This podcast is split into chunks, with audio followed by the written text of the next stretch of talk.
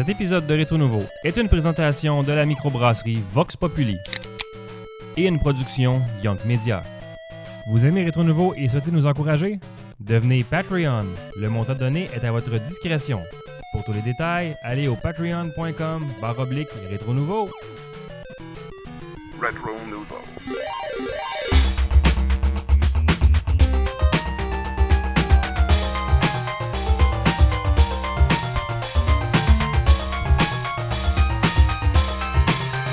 Hey! Salut tout le monde et bienvenue à ce 145e épisode de Rétro Nouveau. Ça va bien les gars? Ouais! Yeah! Yes! Yeah! Il Pas pas de tempête! Non, c'est ça, pas de tempête, tabarnouche. Il en Phew! annonce une C'est comme petite le, le printemps pour nous dans nos cœurs. Parce que Demain, il y a chaud 17 ce soir. ah ouais, en plus. Oui, oui, ben c'est pour ça, matin, j'ai envoyé une alerte météo parce qu'il y avait encore Ouais. une petite alerte météo. Quand je me suis levé un matin, je vais Voyons donc pas un autre épisode de Rétro Nouveau. J'étais carré de la neige. par la neige. ça, Ah, en intro, là. Je suis on plus capable. Je suis plus capable. Je pense que c'est pas autant la neige que j'étais carré que neige, glace, eau, Ah, glace, neige. non, Déneigement. Le Déneigement, combo, hein.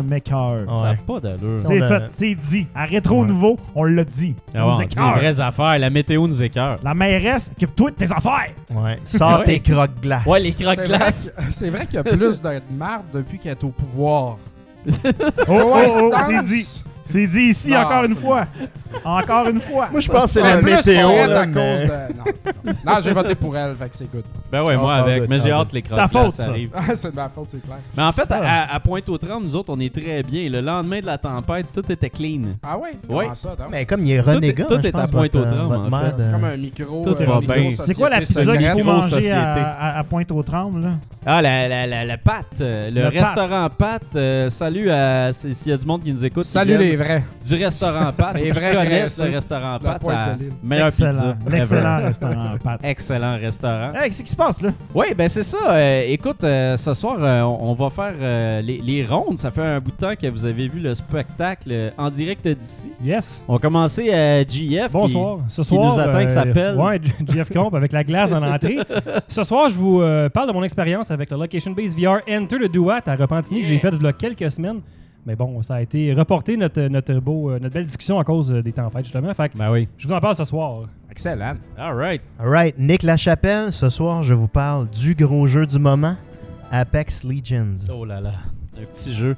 Euh, moi, ce soir, Bruno Georget, je vous parle de. Je donne mes impressions sur Kingdom Hearts 3 ainsi que la critique de Far Cry New Dawn. Ben, je vais essayer d'accoter ça en importance. Euh, ici, Dominique Bourret, a.k.a. Papa Cassette. Je vais donner mes impressions sur euh, Battle Princess Madeline et euh, je, vais, je vais faire la critique de Mission Impossible au Oh. NES. Oh, yeah, yeah. Ah, du gros stock. J'ai hâte. Fred Gemus, c'est ce soir programme double Vectorman et Vectorman 2. Oh, man! Ah, il y a de la suite là-dedans. Il y a de la suite là-dedans. C'est malade. All right. euh, fait que c'est ça. Puis en partant, les, les, les gars à ma droite ont une excellente nouvelle. Euh, quelque chose qui, qui s'est abouti. là. Euh, C'est, c'est des, des années de, de travail et d'acharnement. Ben, des années, euh, c'est dur à dire. non, ben, c'est une joke. Un an. Oh, un an. Un Ben, an, quand même. ensemble. Un là. an. On Un an de dans- préparation. Depuis longtemps. Mais ouais, Retro Montréal va ouvrir un magasin dans la rue. Dans la rue, on va être dans la rue. On va avoir un vrai pignon euh, sur rue, mesdames et messieurs, euh, dans Hochelaga. Euh, on a loué, euh, on a signé le bail en fin de semaine. Euh, on a été contacté par le, le contracteur. Ben ouais, il faut qu'on aille dire où mettre des prises de courant. C'est ça, jeudi, il faut qu'on aille voir comment est-ce qu'on set up tout ça parce que le local, il était pas construit à l'intérieur. Donc, il faut qu'il ferme le gyps et puis tout ça. Puis, tant qu'à y être, on va comme dresser le plan de comment ça va être fait. Euh, les télés vont aller où, le système de son, Le bain coin tourbillon. cuisine, le bain tourbillon, les, les quatre jacuzzi. Mais ouais, on en parle depuis longtemps, mais là, là c'est vrai, là c'est là. Palpable. C'est Ah, palpable, c'est, euh, signé. C'est on, ben, on, on va pas tout de suite annoncer l'adresse, Non. mais euh, on, emménage euh, Le métro le plus proche est le métro euh, euh, Joliette. Joliette. Ouais, Joliette, sur Hochelaga. Joliette et faut puis te dire une neuf. idée. Donc, euh, Les plus fanatiques chercheront des pancartes à vendre vendues. Ouais, euh, ben, Ben, louer, euh, peut-être. Je sais pas s'ils l'ont enlevé. euh, je suis pas sûr Hmm. encore. Et puis, euh, c'est ça. Ben, euh, c'est c'est un peu étourdissant. Ça se passe. Ouais, c'est ça là. On, a- là, on était bien hype comme, fin de semaine. Yeah, yeah, yeah. Ah, Là, c'est signé. comme... le vertige commence à me pogner un brin. Mais euh, c'est correct. là. Ça me fait penser à quand on a ouvert l'arcade, là, tu sais. Un moment Ouais. t'es comme. Fuck it, man. Là, euh, Ouais. De time et puis. euh, Tu plonges. Ah, faut que tu Non, plonges, mais ça va super bien. là. On est en contrôle de tous nos moyens. Puis euh, Ben- c'est juste qu'en ce moment, l'affaire, c'est que depuis le début, tu sais, ça fait peut-être euh, depuis à peu près 4 mois que Rétro Montréal existe fortement sur Ouais. la map. Puis, de, non, 5 mois, 5 mois. Mais en tout cas, c'est juste qu'à toutes les fois on, on pense que ça va se calmer, on rajoute toujours comme des Une affaires. Ouais, c'est On ça. Booste, on booste, on booste. On est toujours en train de bouger. On est comme un requin. Mais c'est C'est bon, parce ça. que le développement de la business, euh, on a tellement mis de, de- de temps et de travail là-dedans, comme que le développement a comme été super rapide. En quelques mois, tu sais, on a fait euh, la job que peut-être d'autres font en quelques années. là. Puis, euh, puis euh, vu que les ventes sont au rendez-vous, ben là, on était rendu à un point critique. Et oui, avec tout l'inventaire, euh, qu'est-ce qu'on fait? Ouais. Parce que là, c'est dans mon Ouais. sous-sol. On fait excaver le sous-sol dans un mois, puis il fallait le mettre quelque part. Là, on s'est dit, est-ce qu'on loue un genre de loft comme euh, l'ancien Arcade Montréal, tu sais, ou juste un mini-entrepôt? Ben, on ouvre un vrai magasin. Parce qu'un vrai magasin, t'as une clientèle supplémentaire. Ouais. Tant qu'à payer pour entreposer des cassettes, tout bien qu'il y ait du monde qui vienne en acheter. Ben oui. Briques et euh, mortier. Yes! Exactement.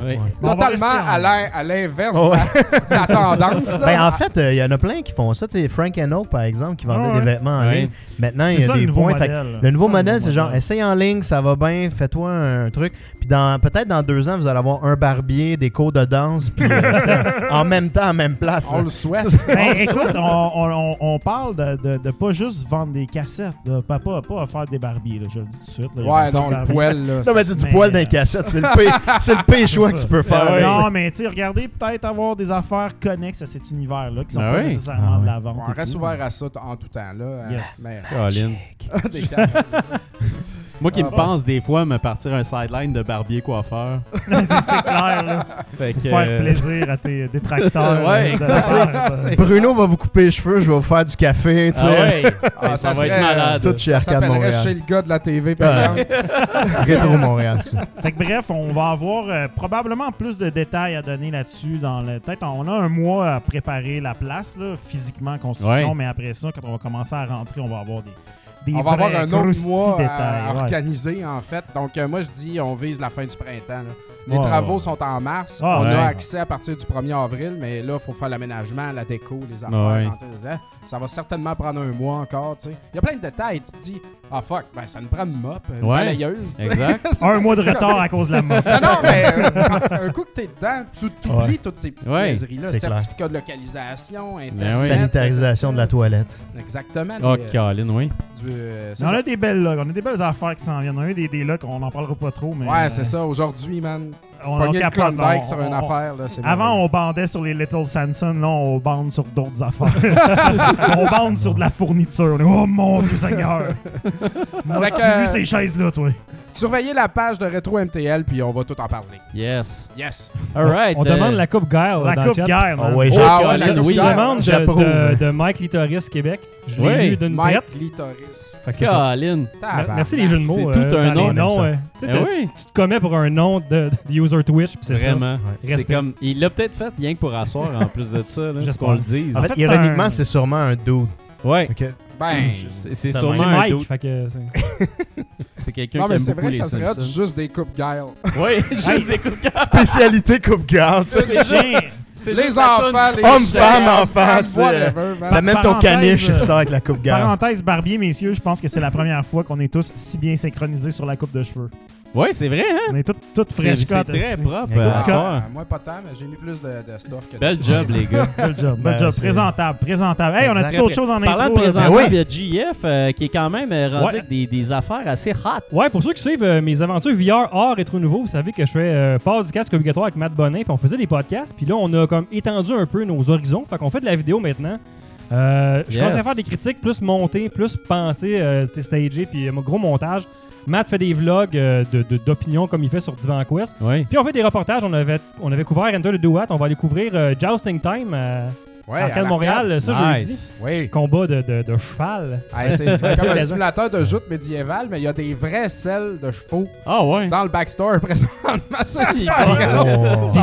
J'ai vu comment ça se joue ce jeu-là, puis c'est- c'est très apte à faire des bons gifs après de, Ah ouais. de monde weird là, qui, Wow. qui sont Ah allés ouais, sur le sel. être, euh, Fait que euh, suivez Ça pdcovr.com, tu sais là-dessus. Fait que c'est comme mon, mon side project de VR qui continue. Nice. Il est en train de devenir le spécialiste VR au Québec. J'essaye fort, j'essaye fort. Ah Mais c'est une belle qualité vidéo, faut le dire. là. Ah, Tu sais, merci. j'ai regardé Oui, ça, Ouais, là, ouais, c'est On se donne vraiment quand- propre. Mais je vais C'est mieux propre. faire plus du vrai montage, montage. Fait que c'est c'est mon, c'est ce que je Ben, c'est pour ce que faire. t'aimes faire Ah dans oui. la vie. J'aime aussi. ça, puis je le fais pas parce que je fais de la programmation dans la vie. euh, c'est pas ma vraie job. Là, C'est fait ça. que, euh, non, j'adore ça. Puis là, on est en discussion avec RDS, justement. On attend euh, Ah ouais. des confirmations de Mario. Fait que euh, Ouh. peut-être mal du cool, VR sur RDS cool. aussi. Nice. Ah ouais, Tout le monde se ramasse là, sur le payroll de Bell. Let's go. Là. Rien que Ouais. Ben, euh, demande à... Madame Mario Tu peux me couvrir un peu, j'ai comme pas le temps. c'est Engage-les pour qu'ils écrivent pour toi, c'est tu ça sais. Ouais, c'est ça. Comme Agatha. Christie, là. Ah, boy. Bref, c'était ça pour PDCO. Excellent. Génial. Euh, Puis là, euh, moi, je, je voulais vous parler de, de quelque chose. Il y a, il y a, euh, Johan, euh, Johan Vinette ou Johan Vinette? Johan. Johan Vinette. Johan. Euh, Johan Vinette qui est un, qui est un animateur euh, 2D. 2D, qui, qui est aussi en fait un programmeur de, de jeux vidéo, qui a sorti une campagne Kickstarter pour son projet qui s'appelle Lunark. Euh, c'est un projet qui est inspiré de, qui est inspiré de Prince of Persia, de l'original en fait, euh, puis aussi de Out of This World. Puis c'est vraiment... Plus de flashback, hein. dirais. c'est vrai, flashback pas Parce mal. c'est plus jungle que. que... Ben, ça varie, en tout cas. C'est vrai, ça va- varie. affaire. Ça varie, mais bref, il a lancé sa campagne Kickstarter. Moi, ça m'a vraiment euh, interpellé. J'ai- J'ai j'ai backé ce projet-là. Je back pas beaucoup de projets dans la vie. Puis celui-là, vraiment, je veux dire, c'est. C'est magnifique, puis il y a quelque chose aussi d'original avec la, la- la grosseur des, des sprites, puis tout ça, puis aussi le- le- l'espèce d'approche avec l'animation traditionnelle, pareil comme dans les vieux jeux de LucasArts. Euh, je trouve ça vraiment cool. Puis là, il est, en, il est en pleine campagne, puis on pensait, on se disait, ben, il va pas atteindre son but. Il a atteint son but aujourd'hui. Exactement. Il m'a écrit Ouais, tantôt pour me dire ça. Ah ouais, c'est vraiment génial. Fait que plein de financement. Fait qu'en tout cas, euh, un gros, gros, gros félicitations à Johan. Puis on a très hâte de voir le jeu, surtout que le jeu va être disponible sur Switch euh, maintenant que le financement a été fait. Donc ça, c'est fantastique. Mais vous pouvez quand même euh, aller backer le projet. C'est pas terminé. Il reste encore, je pense, deux ou trois jours. Ouais, deux jours, je pense. Euh, deux jours. Et puis si vous backez le projet, c'est super intéressant. Vous pouvez avoir justement une copie du jeu, soundtrack, des affaires à l'avance. Vous pouvez avoir votre nom dans le jeu.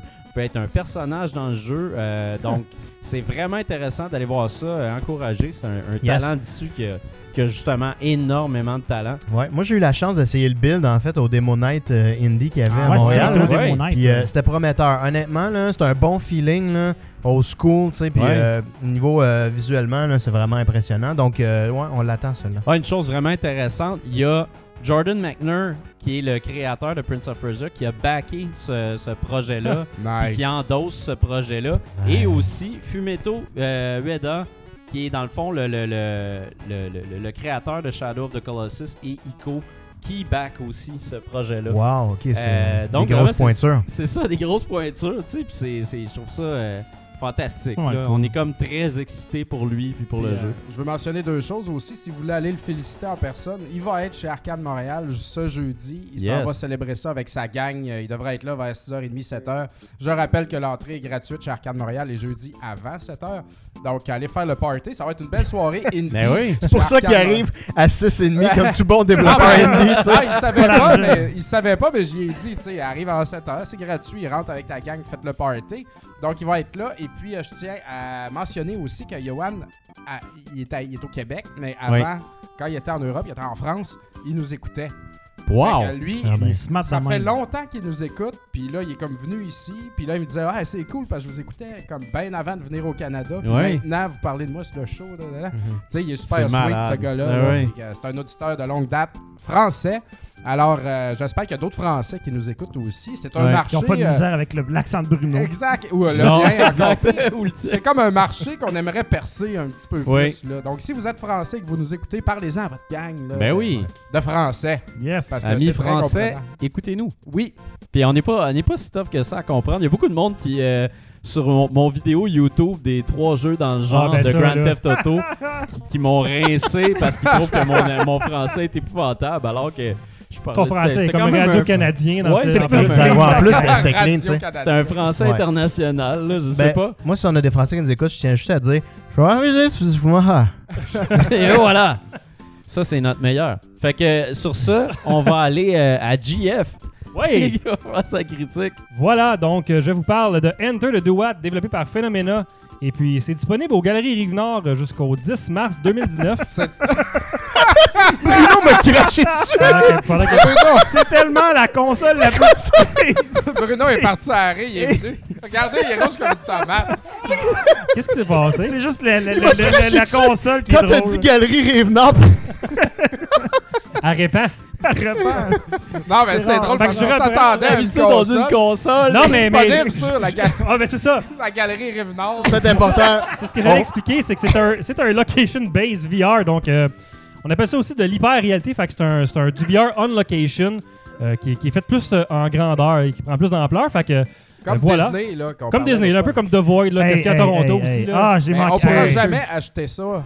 Euh, euh, on peut-tu acheter ça par après? Ben, si t'as bien de l'argent, comme- Ben, oui, mais. Tu peux, mais ça te coûte beaucoup, beaucoup Non, en mais c'est équipement. ça, ça. Ouais, ça- il te faut le ce jeu-là là. ne se fera pas faire pour un casque. Non, non, non, ça se fera pas en dehors de ça. C'est fait- expérience. C'est fait pour. euh, Parce qu'il y a tellement de technologies impliquées là-dedans que tu peux pas le faire chez vous. Ouais, c'est ça. Par contre, tu sais, ce qu'il y a de, de Void à Disney, il est à Toronto, il est au Canada, d'autres places. Ouais. Au Québec, je pense que c'était le premier location-based VR qu'il y avait. Et puis, euh, en ça. Fait Mais- que. mais, T'as pas une gorgée, Bruno, c'est au Galerie Rive-Nord à Repentigny. Comment ils font leur argent, ça? C'est pas loin de chez vous. Il n'y a, pas d'argent, en fait. Non, c'est euh, à côté de chez nous. c'est dans Euh, mon hood, juste ça. dire que Parce c'est tu peux pas disponible. en vendre. C'est Ouais. disponible de- du samedi au- et dimanche de 10h à 17h et c'est gratuit. C'est une petite expérience de, de 10 minutes. Et puis, euh, c'est ça, dans le fond, c'est pas un jeu en fait. Ça, c'est vraiment une expérience de réalité virtuelle. Puis c'est fait pour un peu que tout le monde puisse voir ce qui s'en vient avec la réalité virtuelle, puis l'essayer. Puis en fait, ça, c'est vraiment comme j'ai une expérience. Et puis, euh, C'est comme une pièce de portfolio. mais en fait, eux autres, c'est ça, c'est que, c'est que Phenomena, c'est une compagnie qui débute, puis c'est vraiment un- une bonne pièce de portfolio, comme tu dis. C'est un- c'est une bonne carte de visite de faire C'est ça. ça. C'est ça. Ben oui. Ils ont bâti ça vraiment rapidement en une couple de mois, puis c'est très très intéressant. D'accord. Fait que t'arrives là, ben je, je, je peux vous parler Pour de les gens de Repentigny. Ouais, pas le jeu de. C'est pas loin de chez Bruno en plus. Ben T'arrives ouais. Ouais, Bruno, c'est euh, pas loin de chez C'est à nous. distance d'un crachat de chez C'est très beau, les, les galeries Rive-Nord. euh, ouais, c'est ça, ça dit ça. Fait que ouais, c'est disponible jusqu'à- jusqu'au 10 mars, mais ça, ça risque d'être disponible à Montréal cet été. Euh, J'en dis pas plus parce que Oh. j'ai pas de confirmation encore, mais suivez la page de Phenomena où on le pluggera sur Retro Nouveau euh, Yes. si jamais il y a des développements. Fait que dans le fond, l'histoire de cette affaire-là, avant de vous parler de- du boot en tant que tel, c'est que c'est un mythe égyptien. Donc on va se retrouver à l'intérieur d'un mythe égyptien. Donc euh, c'est un, c'est un mythe qui est euh, tiré du livre des morts et c'est un combat entre Ra et Apep. Euh, Ra et Apep qui sont les dieux du soleil et de la lune, donc du jour et de la nuit. Puis dans ce temps-là, euh, les Égyptiens ils pensaient que quand la nuit tombait, c'était un combat qui se passait entre le jour et la nuit. OK. Puis qu'à la fin, ben, le jour revenait parce que le jour gagnait tout le temps. Puis à un moment donné, ben, la nuit a gagné, donc le jour n'est plus revenu. Et c'est là-dedans qu'on va se promener.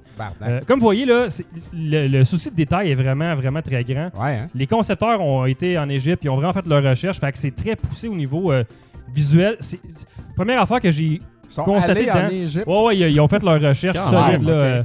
C'est c'est vraiment très poussé. Gros budget. Ça s'en va d'ailleurs en Égypte, cette affaire-là, pour un, Ah, un- ouais. un- une exposition de je sais plus quoi là, euh, qui, qui a rapport avec ça. Euh, donc, euh, ce qui est vraiment intéressant, en fait, plus que le gameplay, parce que c'est le fun là-bas, mais c'est vraiment la technologie qui est alentour de tout ça. Ouais. À commencer par le boot, donc euh, on arrive là-bas, puis en plein milieu, tu sais, d'un- d'un- ou dans un coin, en fait, de- des galeries Rive-Nord repenties, j'aime ça les plugger le plus souvent possible. Entre Euh. deux qu'il y a. euh, le bord d'un kiosque d'information, mais t'as une grosse genre de pyramide avec un tapis roulant dans le milieu dans lequel tu rentres avec un casque de réalité Quand virtuelle, puis t'es plugué sur un paquet de trucs. Comme je dis, c'est fait par Phenomena. Le tapis roulant, j'en parlais tantôt, est fait par la compagnie Aperium, qui, donc, qui est une compagnie québécoise.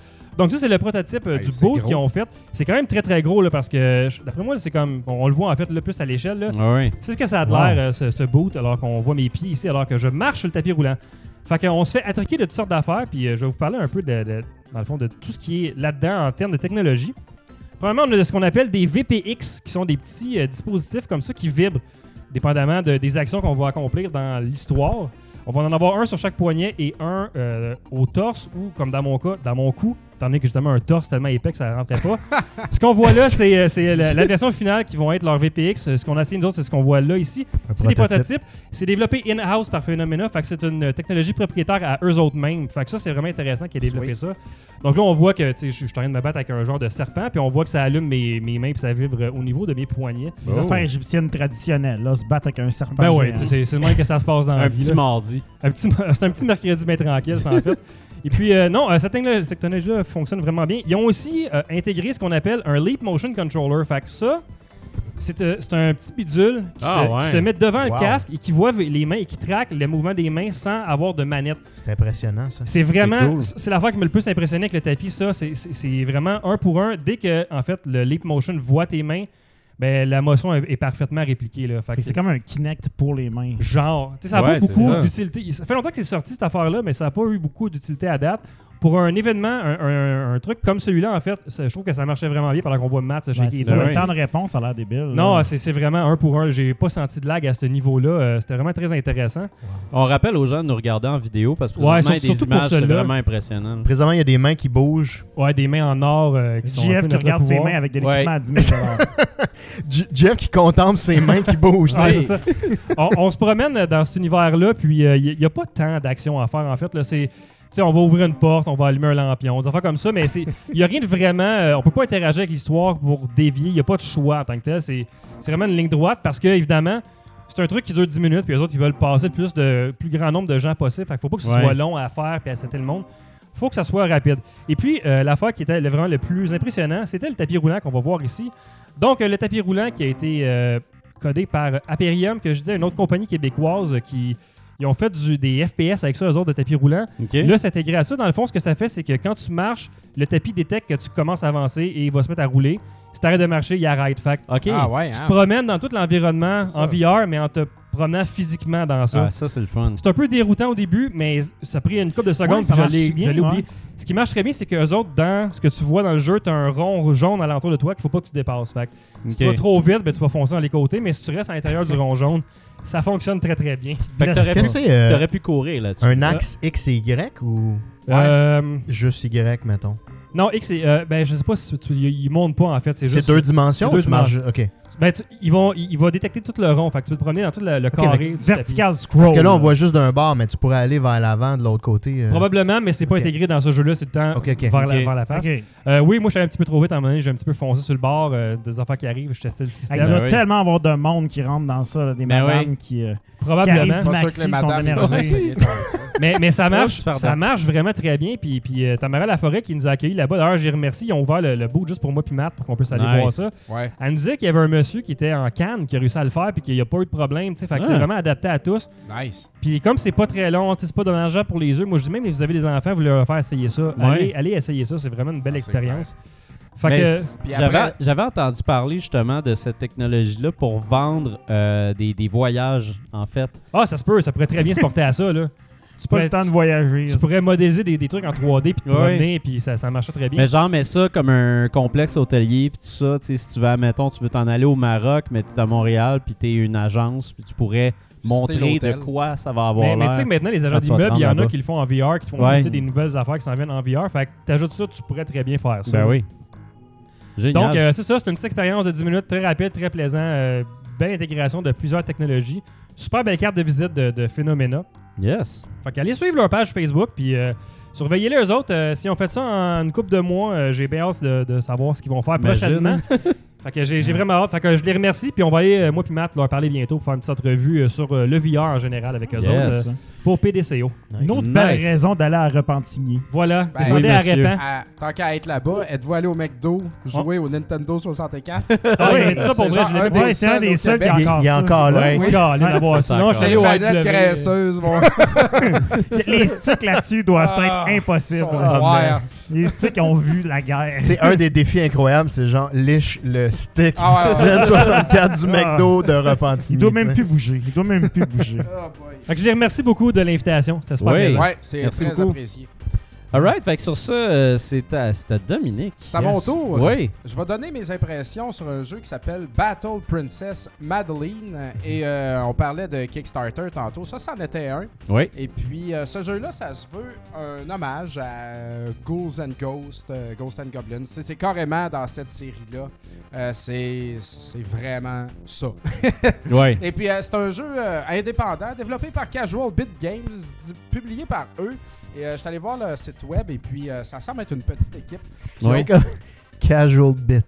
Casual C'est Bit. comme- Les bits Ça sonne un peu, euh, Euh, ouais. C'est pas moi qui décide, là. Mais euh, ouais, c'est ça. C'est c'est une petite équipe. Et puis, euh, ce qui était intéressant, par exemple, euh, ben, euh, Madeline, Madeline, je trouve ça beau comme Oui, Madeleine. C'est beau comme titre Battle Princess Madeline. C'est comme une petite fille euh, qui combat, là, tu sais. Puis Oui. c'est la fille d'un ou du développeur. là. C'est la fille d'une Ok. personne dans l'équipe. Elle existe, Madeline, pour Ok. vrai. Puis, euh, tu sais, fait que c'est C'est ça- cool. Ça, j'ai trouvé ça vraiment très C'est joli. vraiment cool. Donc, euh, quand on a reçu ce code-là en, Euh, avant en Noël, décembre. avant Noël, euh, j'ai commencé à jouer au Story Mode. Il y a un Story Mode puis un Arcade Mode. Ouais. Donc, euh, je commence. à- moi, j'aime ça les histoires, tu sais. Fait que, euh, je commence à jouer. Et puis, euh, bon, t'es dans un château. Il y a les méchants qui apparaissent. Le diable, tatata, il détruit tout le monde. Ton petit chien se fait tuer. Mais. euh, Chris John Wick style, man. oui, monsieur. mais tu gardes le petit chien euh, pareil. Il te suit, il flotte là, comme un familiar là, euh, au-dessus de ta tête. tu sais. Puis euh, je dois imaginer aussi que Madeleine, dans la vraie vie, doit avoir un petit chien blanc comme Ouais. ça. Ce qui est encore plus cute. Et puis euh, voilà, tu commences ta quête. C'est pareil un peu euh, comme Ghost and Goblins au début, un niveau de cimetière. avec des bébites qui sortent du plancher, il y en a qui transportent des sacs avec des trésors, il y a des tombes tout partout. Et puis, euh, la- l'affaire qui fait plus référence euh, à l'original, c'est que quand elle lance, elle lance des espèces de spears. Ah ouais, là, les animations, ça, ça hein, les animations tout de Ben, pareil, la pareil. La façon qu'elle avance. La façon qu'elle avance là, avec euh, des, des bras dans Ouais. les airs très très très prononcés, ça c'est un très bel hommage. Et puis euh, je dois avouer que de lancer des spears à pleine vitesse comme ça ou des couteaux et tout, c'est euh, très satisfaisant. Ça j'ai beaucoup aimé. Euh, dans le, le mode que, que j'ai essayé, c'était très long avant Ouais. de débloquer genre un double jump ou ben une autre affaire. Je ramassais plein de cossins, puis je sais pas à quoi ça servait, tu sais. OK. Puis euh, il y avait dans les, y a les villageois qui disent Hey, euh, va chercher telle affaire, amène-moi là, je vais te donner quelque chose. Là, quand ça donné que je réussissais à trouver le truc, je le ramenais. Là, il me donnait euh, rien d'important, rien que je réussissais à activer. Mon petit chien, il faisait rien, il attaquait personne, il absorbait des trucs, mais il pouvait pas comme contre-attaquer. Tu sais, je comprenais pas à quoi bon? Qu'est-ce que c'est Ouais. supposé de se Parce que je ramasse des affaires, mais sans but, là, tu sais. Et puis, euh, mettons, il y a des affaires qui étaient un petit peu louches aussi, comme faut que tu te mettes à genoux devant certaines tombes, mais comme un peu trop longtemps avant que le truc qui doit apparaître apparaît, qui fait que tu te dis, bon, ben, il n'y a rien là, euh, puis tu pourrais le rater. faut juste que tu sois Ouais, genre ouais. 4 secondes plus longtemps, tu sais. Des détails de même. Euh, je me suis perdu un peu aussi. Là, un moment donné, j'étais à côté, je savais plus où aller tout. Ça me prenait un double jump. Puis euh, là, je suis allé voir sur Internet, parce que je n'avais plein mon casque. Oui. Et puis la seule façon d'atteindre le boss et puis euh, le double jump, c'était genre de peser par en bas puis jump pour passer au travers du sol. Puis là, j'aurais tombé à une plateforme. tu sais, c'est- un peu trop là euh, tiré par les cheveux là. Tu sais, c'est pas, c'est C'est pas. un early access. Oui, c'est un early access. Puis euh, c'est ça. Donc là, ce qu'il a dit après ça, il a dit attention tout le monde. Euh, il a réécrit à tout le monde. Il a dit faites pas de review, ce- faites rien, nanana. Il y a une patch, je vais faire une Ouais. patch. Euh, c'est pas on point et puis euh, vous jouerez plus tard. Fait que Noël a passé, moi j'ai quand même pas rejoué, j'ai complètement laissé ça sur la glace. Et puis euh, j'ai recommencé à jouer, mais là j'ai fait le arcade mode à la place. Oui. Et puis euh, c'était vraiment là action, euh, Mhm. tu fais tous les niveaux euh, en ligne, euh, ben, en- un après l'autre. là. Euh, tu pognes les armes. Tu sais, c'était pas compliqué. là. Ouais, c'était vraiment plus l'expérience Ghost and Goblins que, que je recherchais. Ça, j'ai aimé ça. Mais, euh, tu sais, j'ai rencontré quoi 3-4 boss. Euh, ils sont comme pas bien beaux. OK. Puis euh, les villageois sont un peu laids. As-tu Et rencontré Vincent Laniel? ouais, c'est ça, notre ami, le King de Saint-Eustache, Vincent Daniel, a full backé ce jeu-là. OK. Il est un personnage dans le jeu, un villageois qui s'appelle Vincent. Ah, sérieux? C'est lui, ouais, c'est son. C'est vraiment lui? Ouais, Wow. c'est vraiment lui. Il y a, il y a- il y a mis Vincent est un-. Un immense fan de Ghost and Goblins. Exact. Mais tu sais, quand- là, quand on regarde ça à l'écran, c'est quand même beau, tu sais. Ouais, ouais, c'est mais très beau. mais Ouais. c'est quand tu joues, man, c'est. C'est Il manque clunky, quelque chose. Ouais. Puis quand, mettons, la fenêtre de dialogue, quand tu parles à quelqu'un, elle apparaît, là, elle, comme, elle apparaît vers toi, elle ouvre, le dialogue apparaît, là, ça finit, elle se referme, elle se disparaît. C'est trop long, tabarnak! ouais, ouais. J'ai pas de temps à mettre à avoir tout ça. Je veux skipper tout ça. Je veux que tu me foutes la paix, puis je veux aller tuer du monde. là, tu sais. C'est, tous des détails qui fait Ah, que ça, le ça ralentit le jeu. Ouais. Euh, le système de vie aussi, je le comprends pas. Regardez en haut, là. Essayez de trouver comment on a des vies là-dedans. C'est quoi tes- ouais, en haut quoi à gauche, t'as comme des, des cœurs, mais c'est pas des lives parce que comme dans Ghost and Goblins, euh, t'as comme une shot, après tu tombes en pyjama, puis après t'es mort. Fait Ok. que là, des fois, comme après deux vies, je prends un continu. Des fois, après six vies, je prends un continu. Je comprends. J'ai pas compris le système, tu sais. Ok. Et puis, euh, j'aurais pu chercher, mais ça me tentait pas. Parce que, fuck it, si je comprends pas tout de suite, c'est que c'est mal fait.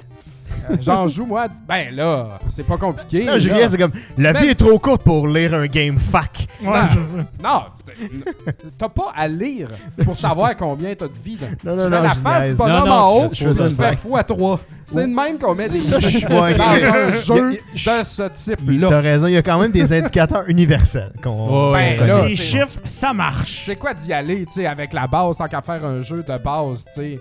C'est- toutes ces petites gogosses-là qui m'ont comme dérangé, là, tu sais.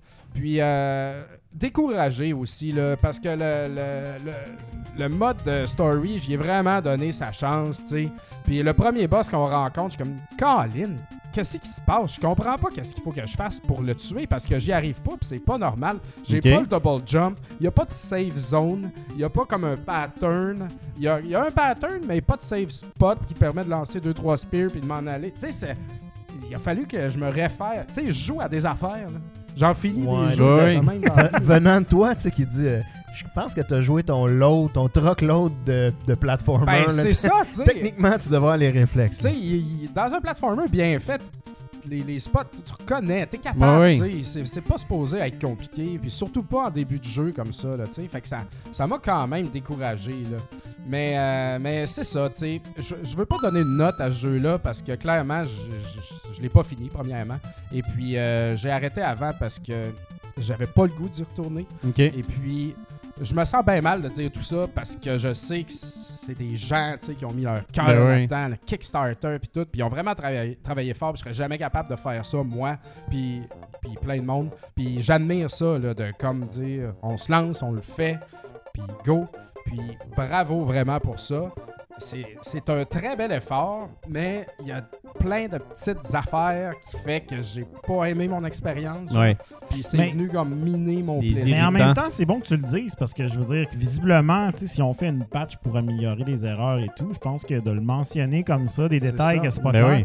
Tu sais, en, en jeu vidéo, je veux dire, euh, dans les grosses compagnies, on fait des playtests. Puis généralement, le premier playtest, c'est comme le.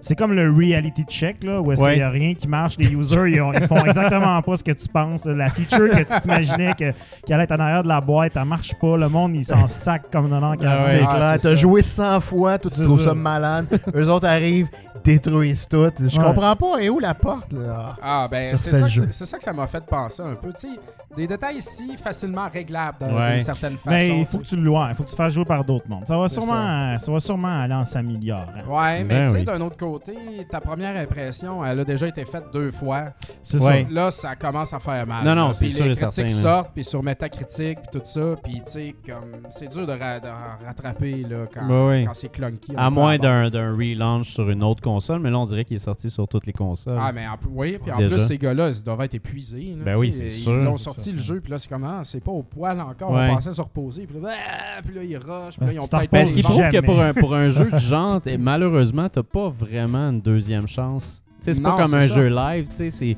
un jeu comme ça, un platformer, c'est faut que tu Ouais. le lances, puis après ça, les, les, les gens jugent rapidement, puis donnent pas la chance au, au deuxième patch. Exact. C'est dommage. Euh, c'est do- c'est dommage un peu. Je suis le premier déçu, sérieux, parce que Ben quand oui. j'ai regardé les previews puis que tu m'as dit, veux-tu Ben un oui, ça l'air. Dude, je veux tellement un code. là. Ben oui. Puis euh, c'est pas, c'est pas venu me chercher dans les feels. Fait que euh, ça, ça a été mon expérience pour moi. euh, Bon. un peu décevante. Bon. Voilà. Voilà. Ben, voilà.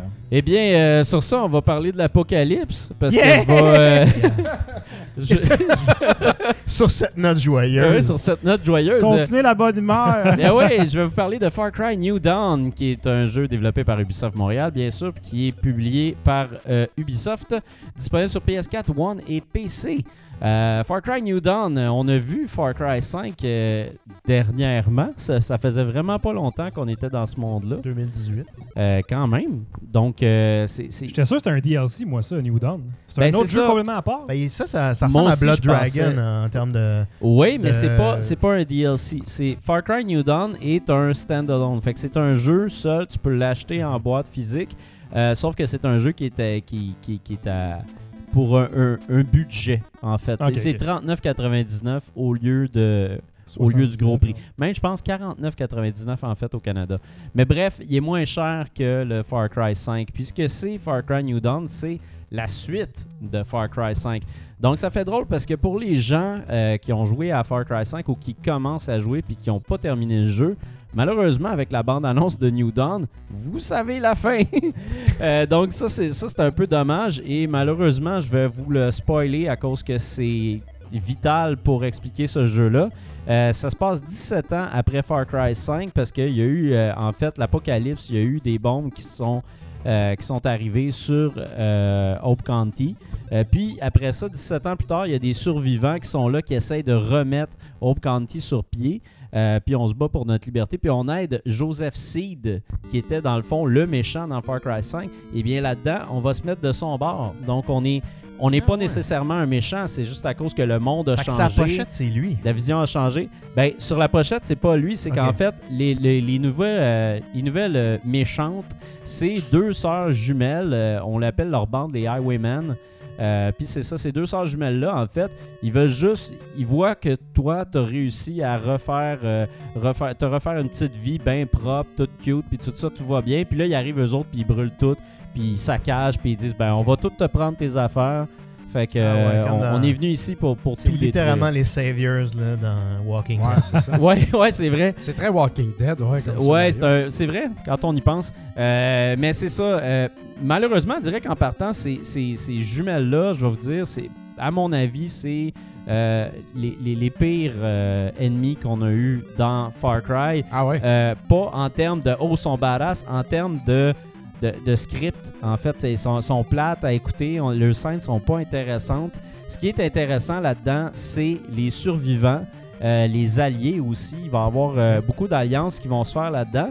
Euh, puis aussi, entre autres, Nick et Kim Rai qui étaient dans Far Cry 5. Là, ça se passe 17 ans plus fort. Dans, dans, dans Far Cry 5, il y avait un bébé. Mais ce bébé-là, ça devient ton premier allié. C'est euh, Ah ouais. Carmina qui est leur fille. C'est nice. Euh, c'est vraiment nice. Puis d'ailleurs, c'est elle, Carmina. Puis on a aussi euh, des scènes qui rallient euh, le cinquième jeu à celui-là qui sont vraiment très intéressantes. Puis tout ce qui se passe dans ta base à toi est très intéressant. Il y a aussi un gars qui s'appelle Roger Cadoret. Ok. Lui, là, il est malade. Là. Il est incroyable. Roger Cadoret, moi, je vous conseille fortement de jouer à ce jeu-là en français parce que Roger Cadoret parle comme ça. Il va dire, mettons, Hey, viens dans mon hélicoptère, on va aller dans la grosse patate, puis on va aller la sacrer une volée, ces hosties-là. Il parle de même. Non, mais même en anglais, Ben, même parle en avec anglais, un accent québécois. C'est malade. Yes, parce it's, que, Roger Cadorette. Get Ouais. into, get- just get into the grosse patate. euh. Ouais. Ah ouais, il, il est vraiment fantastique. Bref, c'est ça, c'est un, c'est un coup de cœur dans ce jeu-là. On l'adore parce que des, des, des, des personnages québécois comme ça dans des jeux, euh, je veux dire, on a, on a Ouais. vu des fois, mais vocaux comme ça. Puis moi, je tiens Hey, à c'est la dire première que fois que j'ai pas ça. joué, mais j'ai croqué plusieurs scènes sur Ouais. YouTube où Ouais, le monde qui euh. postait parce que genre il est malade ce Ah, il est personnage fantastique ce Hey, Il y a quelqu'un qui pose la question piège. Est-ce que Ouais. Cheeseburger est toujours vivant? Moi, j'ai pas vu Cheeseburger dans ma Ah, game. C'était la meilleure fait, affaire, ça. là, t'as là, bien t'as un, t'as un, un chien. qui est- T'as encore un chien. Ouais, Cheeseburger, c'est un l'ours. ours. C'est l'ours avec du diabète. Fait que t'as le chien qu'on vient de voir à l'écran, puis il y a aussi un sanglier. Euh, ce qui est intéressant aussi, moi j'ai beaucoup aimé dans les alliés, il y a, il y a une grand-mère, Nana, qui est une sniper. Elle est vraiment badass. Euh, t'as aussi le, le- le- le prêtre, le pasteur, Jérôme, qui revient aussi, qui est plus Jérôme. vieux évidemment. Euh, donc c'est ça. Bref, pour tout ça, on a changé un peu la formule dans, dans l'idée où là maintenant, t'as ton camp, puis ton camp, tu vas l'améliorer. Donc c'est un petit peu plus RPG. Donc maintenant, tu vas améliorer tes armes, mais tu vas aussi améliorer ton campement. Donc euh, les véhicules, euh, tes alliés, à quel point ils sont bons tes alliés. Tu vas pouvoir leur donner des, du, du nouvel entraînement, ce qui va faire qu'ils vont être meilleurs, qu'ils vont se battre plus fort, qu'ils vont réussir plus. Euh, tu peux aussi avoir de la Ah, ok. avoir de- de- des, des- des packs de santé que tu vas faire avec des herbes que tu vas faire pousser. Donc, le côté ressources là-dedans est extrêmement important, plus que dans tous les jeux du genre que j'ai vus, parce que t'es- vraiment, t'es vraiment inquiet de tes ressources. À toutes les fois que tu passes à côté d'une plante qui brille, tu sens le besoin de la prendre tout le temps, parce que tu sais que ça va servir à quelque chose. La même affaire avec les armes, tu vas bâtir des armes avec des trucs que tu vas trouver. Donc ça, c'est vraiment, vraiment, vraiment cool. Même si tes alliés ils meurent, faut que tu les ravives avec des ressources aussi. Donc, les ressources sont très, très importantes, puis ça donne une autre dimension euh, à ce jeu-là. Est-ce qu'il y a des, euh, des Phoenix Down que tu peux donner à tes alliés là-dedans? Des Phoenix Down? Final Fantasy.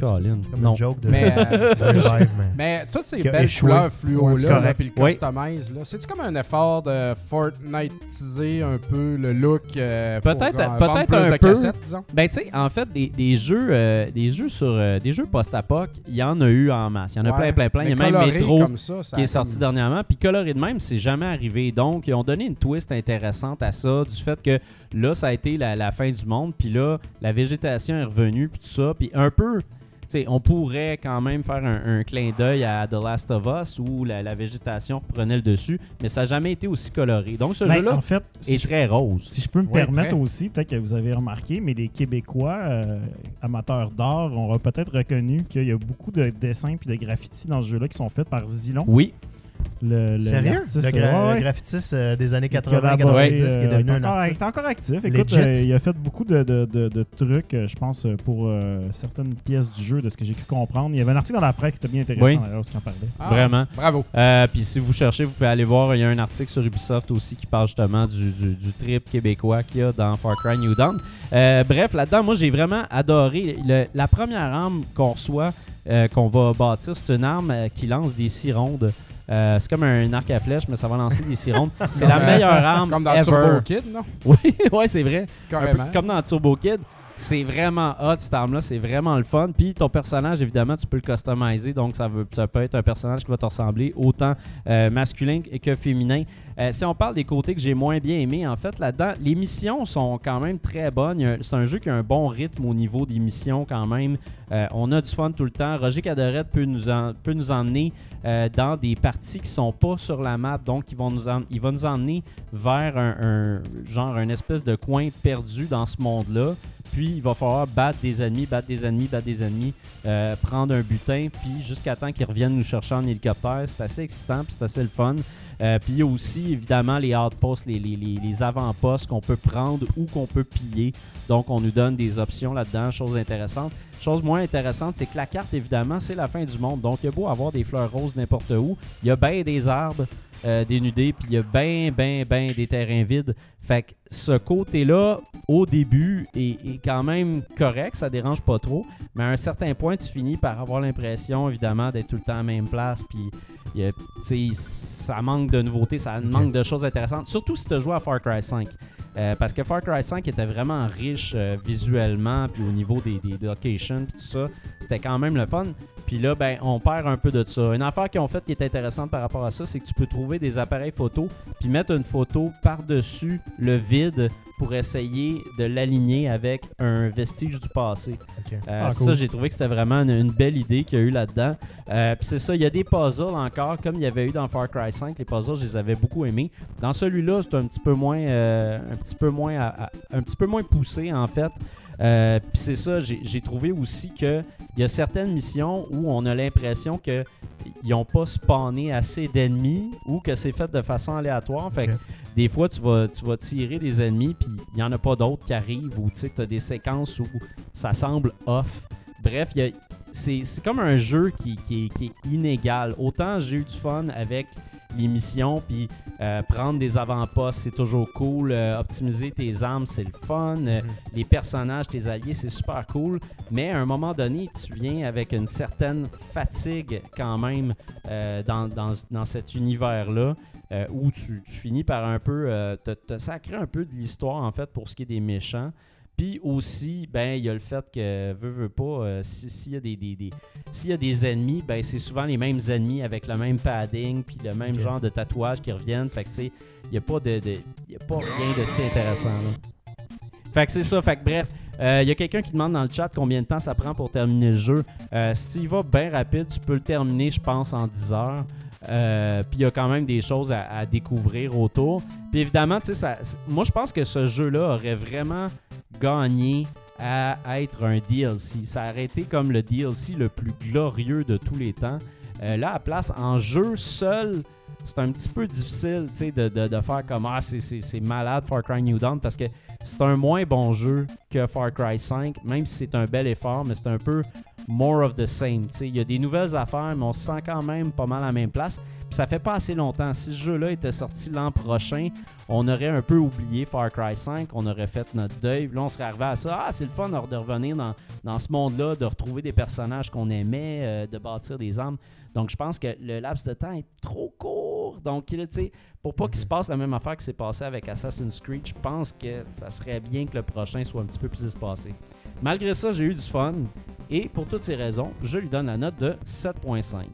On demande s'il faut avoir joué au 5 pour bien suivre l'histoire. Je pense que oui, vraiment. euh, c'est- rare que je vais dire ça, mais ça, là, celui-là, ça ça, fait mal quand c'est un standalone. Ou tu peux trouver Ouais. une vidéo sur YouTube pour être capable de faire un recap Ouais. de qu'est-ce qui s'est passé. Maintenant, Oui. euh, C'est vrai. C'est vrai. Puis comme vaut la, dans, le- dans New Dawn, en fait, c'est parce que les petits bijoux se retrouvent dans ces histoires-là qui sont rattachées aux 5 avec les survivants. Euh, puis c'est vraiment le fun de savoir d'où ces personnages-là viennent. Évidemment, si tu as passé 40 heures avec ces personnages-là, dans le cinquième, tu vas être plus attaché à ce qui va se passer avec eux autres euh, dans New Dawn. Donc, euh, c'est ça. Bref, essayez-le. dans le FCU, dans le Far Cry ouais. Universe. le FCU. Wow. J'étais un gros fan du Marvel Cinematic Ouais. Universe, puis le MCU est... Ah, ok, bon. C'est une référence. All right. Parlant euh, de référence Ouais, dans, ouais, dans un domaine. Dans un domaine, ce soir, je vous parle de deux jeux plutôt qu'un. Deux jeux qui se ressemblent. Soit la série complète des Vectorman, parce qu'il y a juste deux jeux. Je suis content que t'en parles parce que Ben Vectorman, c'est comme un icône de Sega. C'est une drôle d'icône de Sega, Ouais. mais écoute, on va en parler parce que je veux quand même le présenter le jeu parce qu'il y a une partie intéressante. C'est un jeu qui est développé par Blue Sky Software et distribué par Sega. C'était pour Sega Genesis. C'est sorti aussi sur PC dans le temps, puis sur sur la Virtual Console.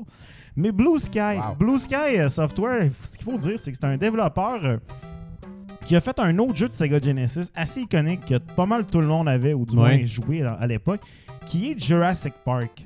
Ah, Oui, ouais. Est-ce oui. que vous vous rappelez de Jurassic Park au Sega Genesis, c'était un peu comme iconique parce que c'était vraiment magnifique parce que ça avait l'air d'être des images du film avec Ouais. des personnages Ouais, et tout comme Mortal Kombat. Là, les tu peux jouer le. Raptor en plus. C'était aussi une version supérieure euh, dans, dans la guerre des Oui, consoles. euh, Exact. effectivement, euh, au Super Nintendo, le jeu de Océan était un peu plus difficile.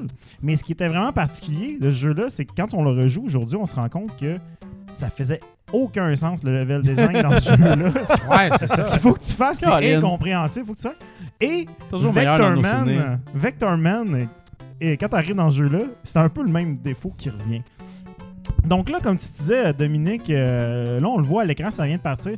Vectorman, c'était pas mal un peu la mascotte de la, la fin de la guerre entre Nintendo, entre Super Nintendo et Sega Genesis. Ouais. Ils l'ont annoncé beaucoup, là. Ah, c'était la grosse affaire Ouais. parce que, tu sais, à l'époque, Nintendo avait sorti Donkey Kong Country. Puis là, Ouais. évidemment, Ouais, la guerre ça, des consoles s'était lancée. Puis là, tu sais, Nintendo Là, c'était disait. comme le nouveau graphisme, là. Ouais, euh, des polygones semi-3D, digitalisés, euh, Il venait, il venait comme chier dans le terrain de, de la Saturn qui venait de sortir en disant pourquoi acheter une nouvelle console quand notre console que t'as chez eux pour faire des graphiques de main. C'est vrai. Puis là, évidemment, Vectorman, euh, là, ces gars, ils ont voulu euh, répliquer à ça et c'est avec Vectorman. c'est D'ailleurs, magnifique, man. Petite parenthèse Ouais. vraiment intéressante, c'est que Vectorman, évidemment, tient son nom du vectoriel, qui est le- le- la forme de graphisme qui permet d'être très précis puisque c'est basé sur des mathématiques, pour ceux qui Ouais. connaissent un peu ce langage-là. Et le méchant dans le jeu, à la base, s'appelait Raster qui était euh, le, le graphique, euh, tu sais, comme euh, dans Rasterize, dans Rasterize. Photoshop, qui permet de ramener Ouais. les choses Ah, en c'est- pixels. Alors, c'est un peu drôle, surtout que c'est assez ironique, c'est que finalement, Vectorman, dans le fond, il est en pixels lui-même. Ouais. Ouais, Alors, il n'y a on rien de vectoriel là-dedans. Fait que c'est pas si high-tech. Donc, Vectorman 1 et 2, ça se ressemble vraiment beaucoup comme jeu. Si vous voulez Euh. jouer à du vecteur, du vrai, achetez-vous un Vectrex. Achetez-vous un. Vectrex, il y a plus de vecteurs là-dedans. Donc, euh, les deux jeux sont quand même euh, assez, assez longs. Je dirais, le premier jeu est une- peut-être 16 niveaux, le deuxième 22. Euh, par contre, ce que je peux vous dire tout de suite, c'est qu'en en termes de difficulté, le premier jeu est pas mal plus difficile. C'est un jeu qui pardonne pas. Alors, ceux qui, qui- qui m'ont suivi sur Twitch m'ont vu justement essayer de passer les deux jeux. Donc, euh, je dis essayer parce que je suis mort au boss de la fin dans Vector Man. Ouais. Et dans Vector Man 2, plate. je me suis rendu à peu près au, euh, au, au- au 5-6e. là. Je suis mort euh, un peu vers le bout du 16e, 17e niveau. Mais ce qui est vraiment drôle, c'est qu'il n'y a pas de continue dans ce jeu-là. Donc, quand tu te lances dans cette aventure-là, avec leur pas de man. Wow. donc, tu sais, t'arrives, il faut que tu recommences à zéro. Fait que ça, c'est- Non, mais ça, on un peu appelle ça du replay value, Fred. Ouais, mais je j'ai- j'ai- passé au deuxième parce que. Allez voir le stream de Fred, c'est assez drôle quand, quand tu te rends compte que t'as pas de continue. Là. Ah ouais, c'était Ah. le découragement est palpable. Ben, en fait, ce que j'ai fait avec le premier, c'est que j'ai baissé la difficulté. Ouais. Et en fait, te fait juste donner plus de vie, puis tu peux récolter plus souvent d'énergie dans les niveaux. Et dans le deuxième jeu, c'est beaucoup mieux balancé. Celui-là, je l'ai fait à la difficulté standard, puis je me suis rendu, comme je dis, à peu près 17-18e niveau sur 22, si je me souviens bien. Mais encore une fois, pas de continue. Donc, l'histoire de ce jeu-là, euh, Vector Man, là, c'est vraiment une histoire ramassée des années 90, euh, début 2000. là. C'est genre Vector, la pollution sur la Terre, euh, les humains sont plus là. Vector Man, c'est genre le, le gars qui, euh, qui, qui est comme le robot qui nettoie, et puis là, finalement, il y a comme un méchant qui vient salir. puis En tout cas, c'est vraiment Ouais. n'importe quoi. J'ai pas trop lu ce qui se passe, mais c'est pas full intéressant. Puis dans le deuxième, c'est comme là, Vector Man est dans son vaisseau, puis il chill out là, en écoutant Ouais. euh, sûrement du FX Twins. Là, ou- Ouais, c'est ça. hein. puis là, genre, il se fait attaquer, puis il tombe sur une planète avec des, des extraterrestres euh, insectoïdes. Je comprends rien. Par contre, ceux qui, qui nous écoutent en audio en ce moment, ils savent pas qu'est-ce qui se passe dans ce jeu-là. C'est un jeu, euh, c'est un genre de run and gun euh, très typique du Sega Genesis dans le Ouais. sens que ça va un petit. ça- ça- les, les- les- les- mettons que les bottines vont plus vite que, que les capacités du jeu. Donc, euh, on essaie de faire un run and gun, mais le problème de ce jeu-là, c'est que on découvre assez vite que notre personnage est un peu trop gros. Donc, on peut se promener, évidemment, sauter. Il y a un double jump. D'ailleurs, ça, c'est une très est belle très beau addition. en plus. euh, Une, euh, un double jump dans un jeu de, de cette époque-là, il n'y en avait pas tellement. Donc ça, c'est très apprécié. Et on peut tirer, évidemment, dans toutes les directions. On ramasse des power-ups qui nous boostent et tout. Donc ça, c'est cool. Euh, par contre, la caméra, pour que le personnage soit super bien animé à l'écran, puis beau et magnifique, la caméra est un peu trop près de l'action, un peu comme dans Sonic. Dans Sonic, par Ah, contre, on pad ouais. ça avec du design de niveau qui nous permet de quand même pouvoir aller vite. puis, Ouais. tu sais, ça devient Ouais. un vois, gameplay de réflexe. Tu vois, tu t'en vas Je veux mentionner que Zool aussi a le même problème. là. Exactement, c'est le problème Ninja de l'époque. cybernétique, là, comme super rapide, super bien Ouais. animé, mais Chris trop proche du bonhomme. Exactement. Donc, partout. on a le même problème dans Vector Man, sauf que les ennemis sont pas aussi bien placés que dans Sonic et tout. Donc, le premier jeu est un peu plus le worst offender. Le deuxième est beaucoup plus manageable là-dessus. Ils ont un peu compris, je pense, de leurs erreurs. L'autre petite affaire qui gosse, c'est, tu sais, je disais, c'est un run and gun. Tu sais, dans les contrats pis ces affaires-là, ce qui est le fun, c'est de ramasser une arme puis d'essayer de la garder le plus longtemps possible. Ouais. Mais dans Vector Man, on a mis ça sur une espèce de timer, ce qui fait que Ah. ben, tu ramasses ta meilleure arme, puis peu importe ce que tu fais, ben, tu vas finir par la perdre au bout de, de 10-20 secondes. là. Ah. Je sais plus exactement c'est quoi le temps exact. Mais bon. Il y a aussi une autre affaire là-dedans dans Vector Man, c'est que Vector Man, il était edgy, il était cool et tout, donc évidemment, il se transforme. Donc des fois, on ramasse des power-ups dans lesquels on prend des transformations, puis ça, des fois, c'est un curse autant que, un power-up. Parce que des fois, justement, là, tu te transformes, on le voit à l'écran, t'as une espèce de jetpack qui va bien Ouais. trop vite, puis là, tu te rentres dans tout. Euh, sinon, mais bon, dans le deuxième, c'est un peu moins pire. là. T'as des genres de scorpions, des affaires comme ça, là, qui, qui sont beaucoup plus manageables. Scorpion. Ouais, c'est ça. Ben, c'est c'est les insectes dans le deuxième le terme. Ouais, hein, Donc, c'est euh, vrai, c'est vrai. mais bon, malgré tout, le personnage, ça contrôle quand même vraiment bien. Tu sais, c'est vraiment une série qui aurait gagné, mettons, à faire la transition sur Sega Saturn. Ouais. C'est très plaisant de Ouais, contrôler mais le tu sais, jeu. Ça si aurait tu été le meilleur que Clockwork 16-9, là. Comment Si tu mets en 16-9 déjà, ça l'aiderait. Ah, ça l'aiderait ce là. jeu-là immensément de juste un, un petit, un petit zoom out. Mais ce que je veux dire, c'est ça, c'est que les- les- les- la base est très plaisante à jouer. Comme je dis, le double jump tout à l'heure, c'est Oui. con, mais dans ce temps-là, des double jump, il n'y en avait pas des masses. Ouais. Tu sais, C'était un, un jeu qui, euh, qui était quand même assez unique, mais malheureusement qui, est comme, qui s'est enfargé euh, dans, dans, dans son level design. là. on se le cachera pas. Il y a des super de beaux effets visuels là à l'écran. Ah, on- moi, je trouve on- ça super beau. ouais, c'est vraiment vrai, c'est super bien animé. Bon, le personnage est fait en boule, donc ça nous permet de faire des animations plus fluides. Mais aussi, il y a plein d'effets visuels. Il y a des niveaux où ce que tu es t'es dans la noirceur totale, puis il y a des éclairs, puis là tu vois juste comme Vectorman qui apparaît en contre-jour. Ah, C'est ouais. vraiment très cool. Ils ont fait des effets des fois comme d'ombre et lumière euh, dans certains niveaux aussi. Tu sais, ils ont vraiment mis le paquet sur la réalisation visuelle, sur le packaging de ce jeu-là. Mais bon, malheureusement, euh, il n'y avait pas nécessairement tout le talent. euh, Trop de était- crémage. Le gâteau était dur en dessous. c'est ça. aussi, euh, aussi, on essaye. Bon, comme je disais tout à l'heure, Vectorman se transforme dans plein d'affaires. Puis là, ça, c'est aussi un autre euh, élément qui est un peu touché. Euh, dans le premier jeu, il y a beaucoup de moments où est-ce que on change complètement le gameplay. Puis là, on, Ouais. on te met dans un contexte où est-ce que Vectorman fait quoi de complètement différent. Puis on appelle ça un niveau bonus. Sauf que dans mon livre à moi, un niveau bonus, quand tu vas là-dedans, c'est pour faire des bonus. C'est du bonus. Ouais, gagner Mais des dans vies. Vectorman, dans Vectorman, le niveau bonus, il te fait perdre des vies puis tu peux être game over dedans. fait que là, ça dans, dans le premier jeu, là, le deuxième niveau, c'est comme tu es dans une espèce de train. Faut que tu- Il y a un bonhomme qui. En fait, c'est un boss fight.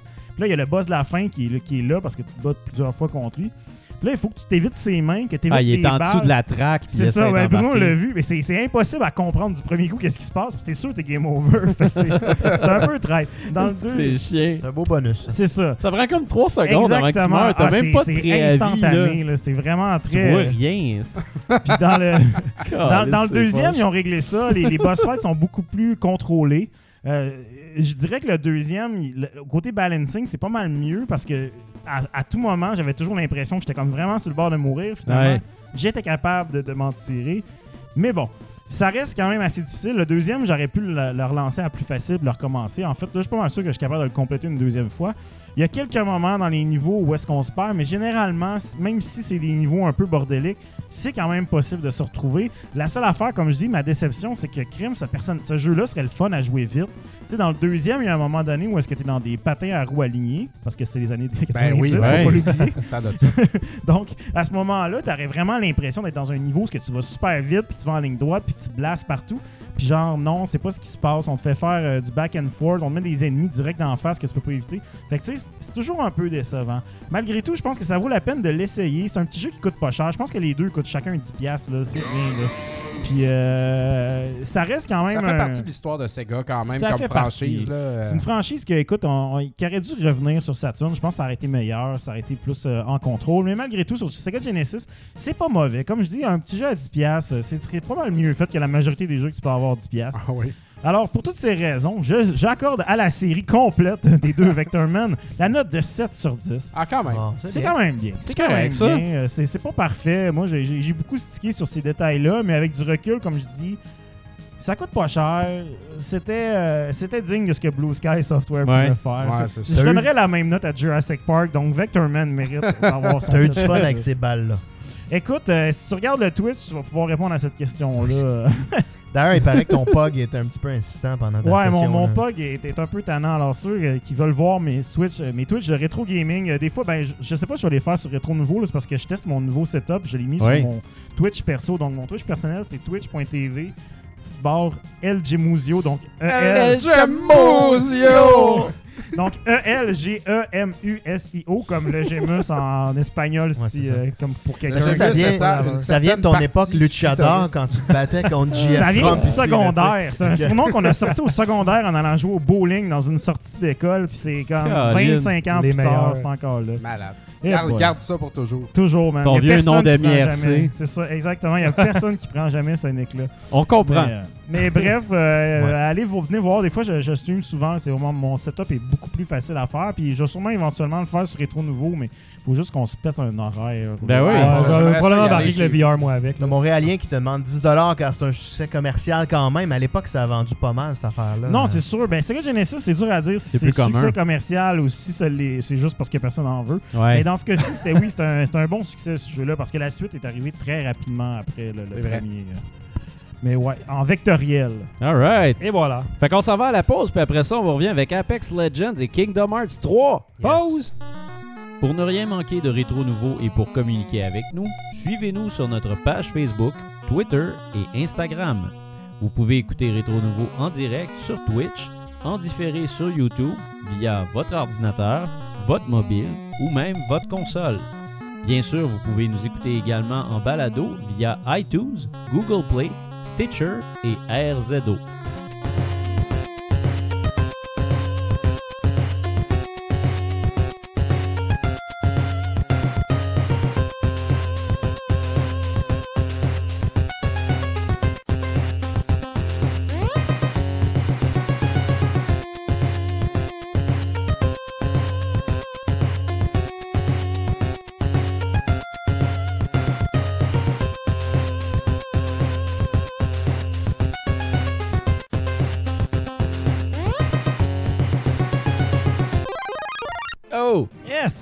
Right. Living on the Edge.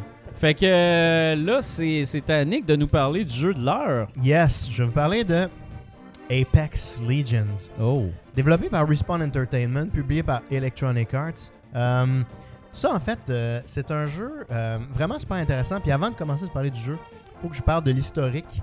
C'est sorti euh, en catimini le 4 février. ok? Ouais, exactement. Puis euh, c'est comme un lancement surprise. Puis Ouais. il y avait des bonnes raisons pour faire ça. Tu sais, euh, vous savez, les dernières années, EA euh, a été pas mal démonisé.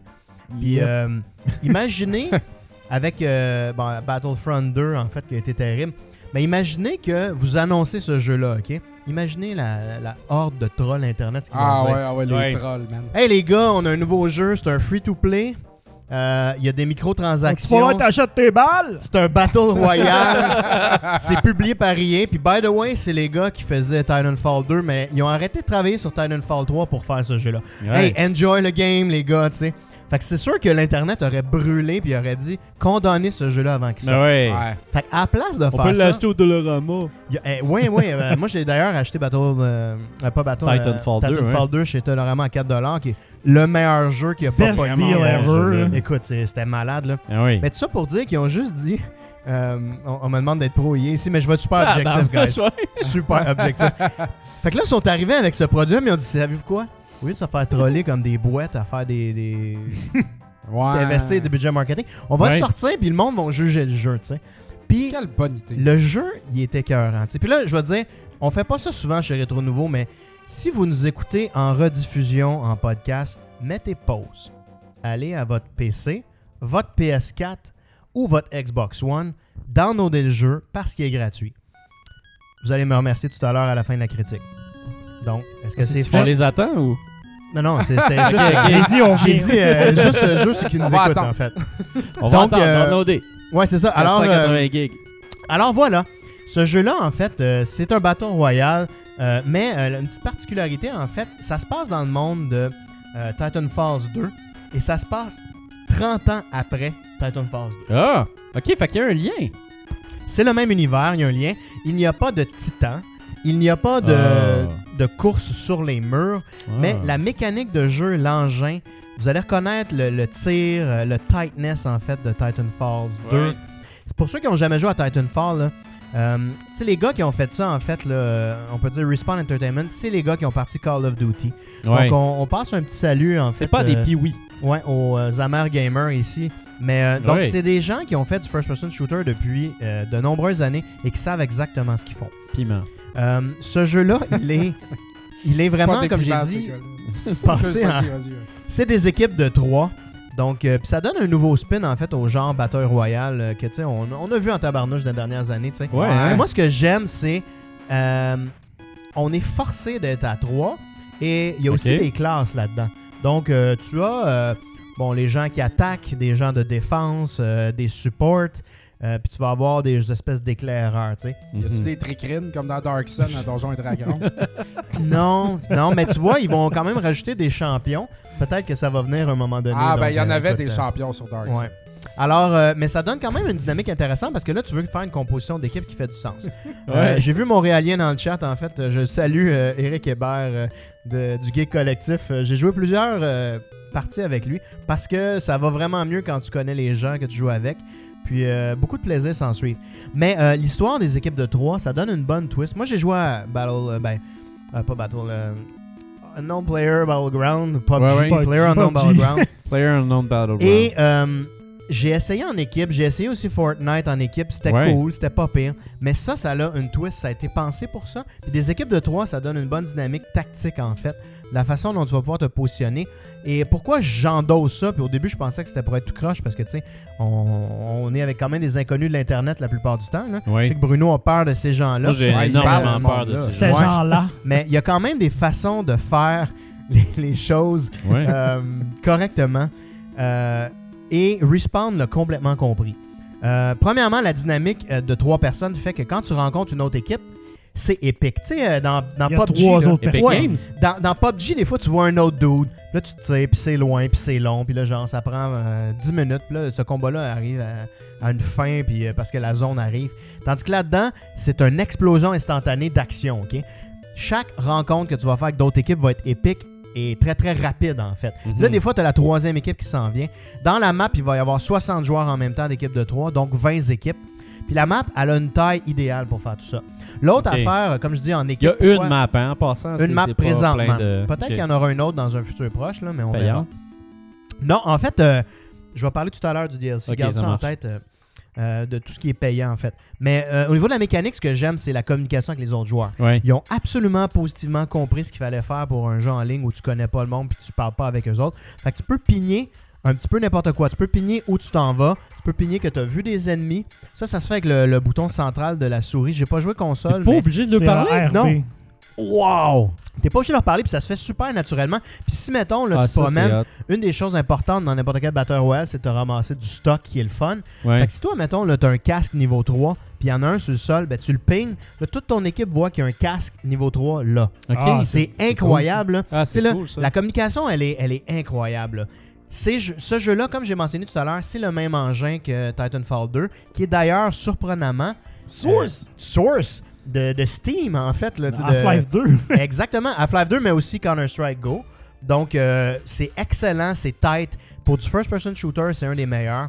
Donc, euh, ça fait vraiment un job. C'est pas le plus beau des jeux, mais tabarnouche, c'est tight les contrôles. Quand Ouais. tu tires d'un gun, le feeling est bon, tout est bon. Ouais. Puis, euh, Mais là, oui. mais là, Nicolas, moi, j'ai- joué rapidement. Mhm. Et là, j'ai eu peur un peu de, de- de m'embarquer là-dedans parce que je ne savais pas si j'allais pouvoir jouer avec mes amis ou des étrangers. Mais Ouais. là, là, moi puis mon frère, là, on voudrait jouer à ça cette semaine. Ouais. Est-ce que nos chances sont là? Est-ce qu'on va arriver puis tout le monde va s'être acheté des pickaxes légendaires ou des Ben, planeurs euh, de feu? Premièrement, dans ce jeu-là, c'est une bonne question. Un, euh, il n'y a aucun avantage matériel à euh, acheter des choses. Donc, sais, ils, ont- ils ont pris un petit peu le modèle d'affaires, on pourrait dire, d'un Overwatch au niveau du, euh, des loot box. Parce qu'il y a des Ouais. loot box. À chaque fois qu'on level, on va avoir un loot box, mais c'est purement cosmétique. La seule chose, il y a un petit pad qui ressemble à League of Legends. Il y a 8 champions disponibles, puis t'en as 6 de débarrés. Par contre, mettons, moi j'ai, euh, je suis niveau 23. À peu près au niveau 20, 22, tu vas être capable d'acheter ton premier champion. Fait que si t'es niveau 44, tu vas avoir tes deux champions gratuits. Tu pourrais mettre 0 sous dans ce jeu-là. Ben, tu pourrais les acheter puis arrêter de niaiser. Ouais, tu pourrais aussi Ouais. dire, euh, moi je suis un homme Non, mais euh, correct, que mon temps est euh, content. Mais tu pourrais les acheter, c'est à peu près euh, c'est une dizaine de dollars par champion. Ben, moi, je trouve que. Moi, j'aime ça, un jeu que t'arrives, tu joues, t'as du plaisir, tu dis, bon, ok, là, je vais- là, je vais l'acheter. C'est comme un démo. Ouais, mais ouais. comme, Exactement. Je vais mettre du temps, fait que je vais acheter Exact. ces affaires-là. Mais il y a une horde de joueurs cheap en ligne tu sais, qui vont jamais mettre une scène là-dedans puis qui vont avoir l'expérience complète. Mais euh, t'as quand même des trucs de vanité en fait. Fait que tu peux mettre euh, des costumes différents. Une des choses que ça fait, c'est quand t'es le leader de la game, ben, t'as une grosse bannière de toi. Fait que tu sais, tu vas avoir un beau suit. c'est très vanité. Ouais, c'est ça. Puis là, dans ces bannières-là, ma mais c'est ultra vanité. La bannière. Ouais, mais, mais c'est excellent parce que c'est genre, honnêtement, c'est tout du optionnel. Ce jeu-là, la balance est très très bonne. Les armes sont toutes bonnes, sauf le Mozambique. J'ai une autre Titanfall? question. C'est-tu les armes de Titanfall? C'est les armes de Titanfall, en fait. Puis tu vas les reconnaître. C'est les mêmes euh, catégories. Y a-tu le sais, gant qui euh, traverse le temps? Comment? Y a-tu le gant qui traverse Non, le temps? non, non. Il y a Non, beaucoup de choses qui euh, sont pas là, mais ça, ça pourrait briser le jeu. Là. Mais honnêtement, là, t'es là, là, t'es le... Toutes, toutes les catégories d'armes sont là. Ils vont sûrement en rajouter, mais c'est super tight. Euh, Quelqu'un disait dans le chat, euh, il disait euh, moi, je, moi je joue pas, fuck that, euh, ça tire partout, je suis tout le temps mort, puis ils ont déjà banni 16 000 joueurs à date. Parce Ouais, qu'il y vrai. avait des auto Il y a des cheaters. Mais ils ont tout à fait raison. Puis ça, ça a été une grosse vague qui a été faite. 16 000 bannis sur Ouais, mais genre 15 écoute, millions. là. Non, mais ils sont rendus à 20 millions de joueurs. Dans le premier, la première semaine, ils ont eu 20 millions de joueurs. C'est énorme. 2 c'est millions ça. en même temps tout le temps. Ce Primo. jeu-là, là, C'est incroyable. c'est le prochain phénomène. Tu sais, on, disait, on regardait Fortnite qui est comme. euh, on pensait qu'il était indétrônable au sommet Ouais, des Battle. Royale, mais ça, Mais c'est un vrai. Un Y a-tu vrai des danses là-dedans? Avez-vous remarqué. Ok, deux petites Yes. parenthèses que tu vas dire? Premièrement, pour lancer ce que tu viens de dire, Fortnite donne un Battle Pass gratuit ce mois-ci Exact, parce pour que- ramener les joueurs. Exact, parce qu'ils Wow. voient. Parce que ça, ça fait chier. Ouais. Et deuxièmement, tu on, on parle des, des bots, qui, des aimbots, des trucs qui tirent au travers des murs. Comme j'ai- on a dit tout à l'heure, l'engin, c'est Source. Ouais. Source, c'est un engin qui a une quinzaine d'années, peut-être, Exact, là, 10, ouais, 15 tout à ans.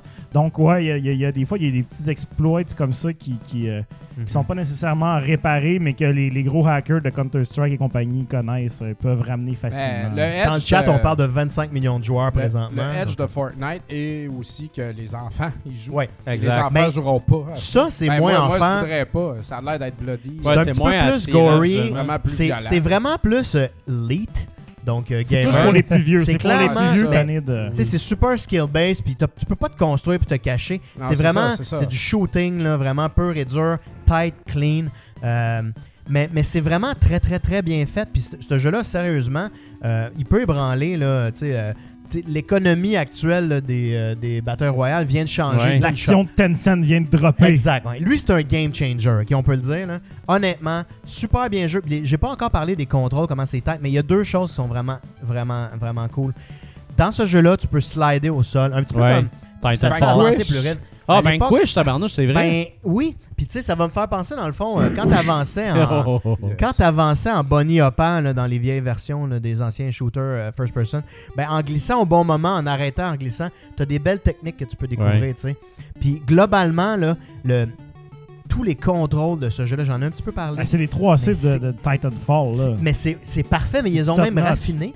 Écoute, c'est c'est un jeu-là, c'est- quasiment euh, réexplique donc, parce que là, là, vous parlez beaucoup en termes de game designer. Là. Les 3C, ça veut dire quoi? Les, les 3C, c'est Control, Character, Camera. Donc, c'est dans le fond, c'est que je pogne la manette, puis là, je bouge dans le jeu, puis je fais les actions. C'est c'est quoi le feeling de ça?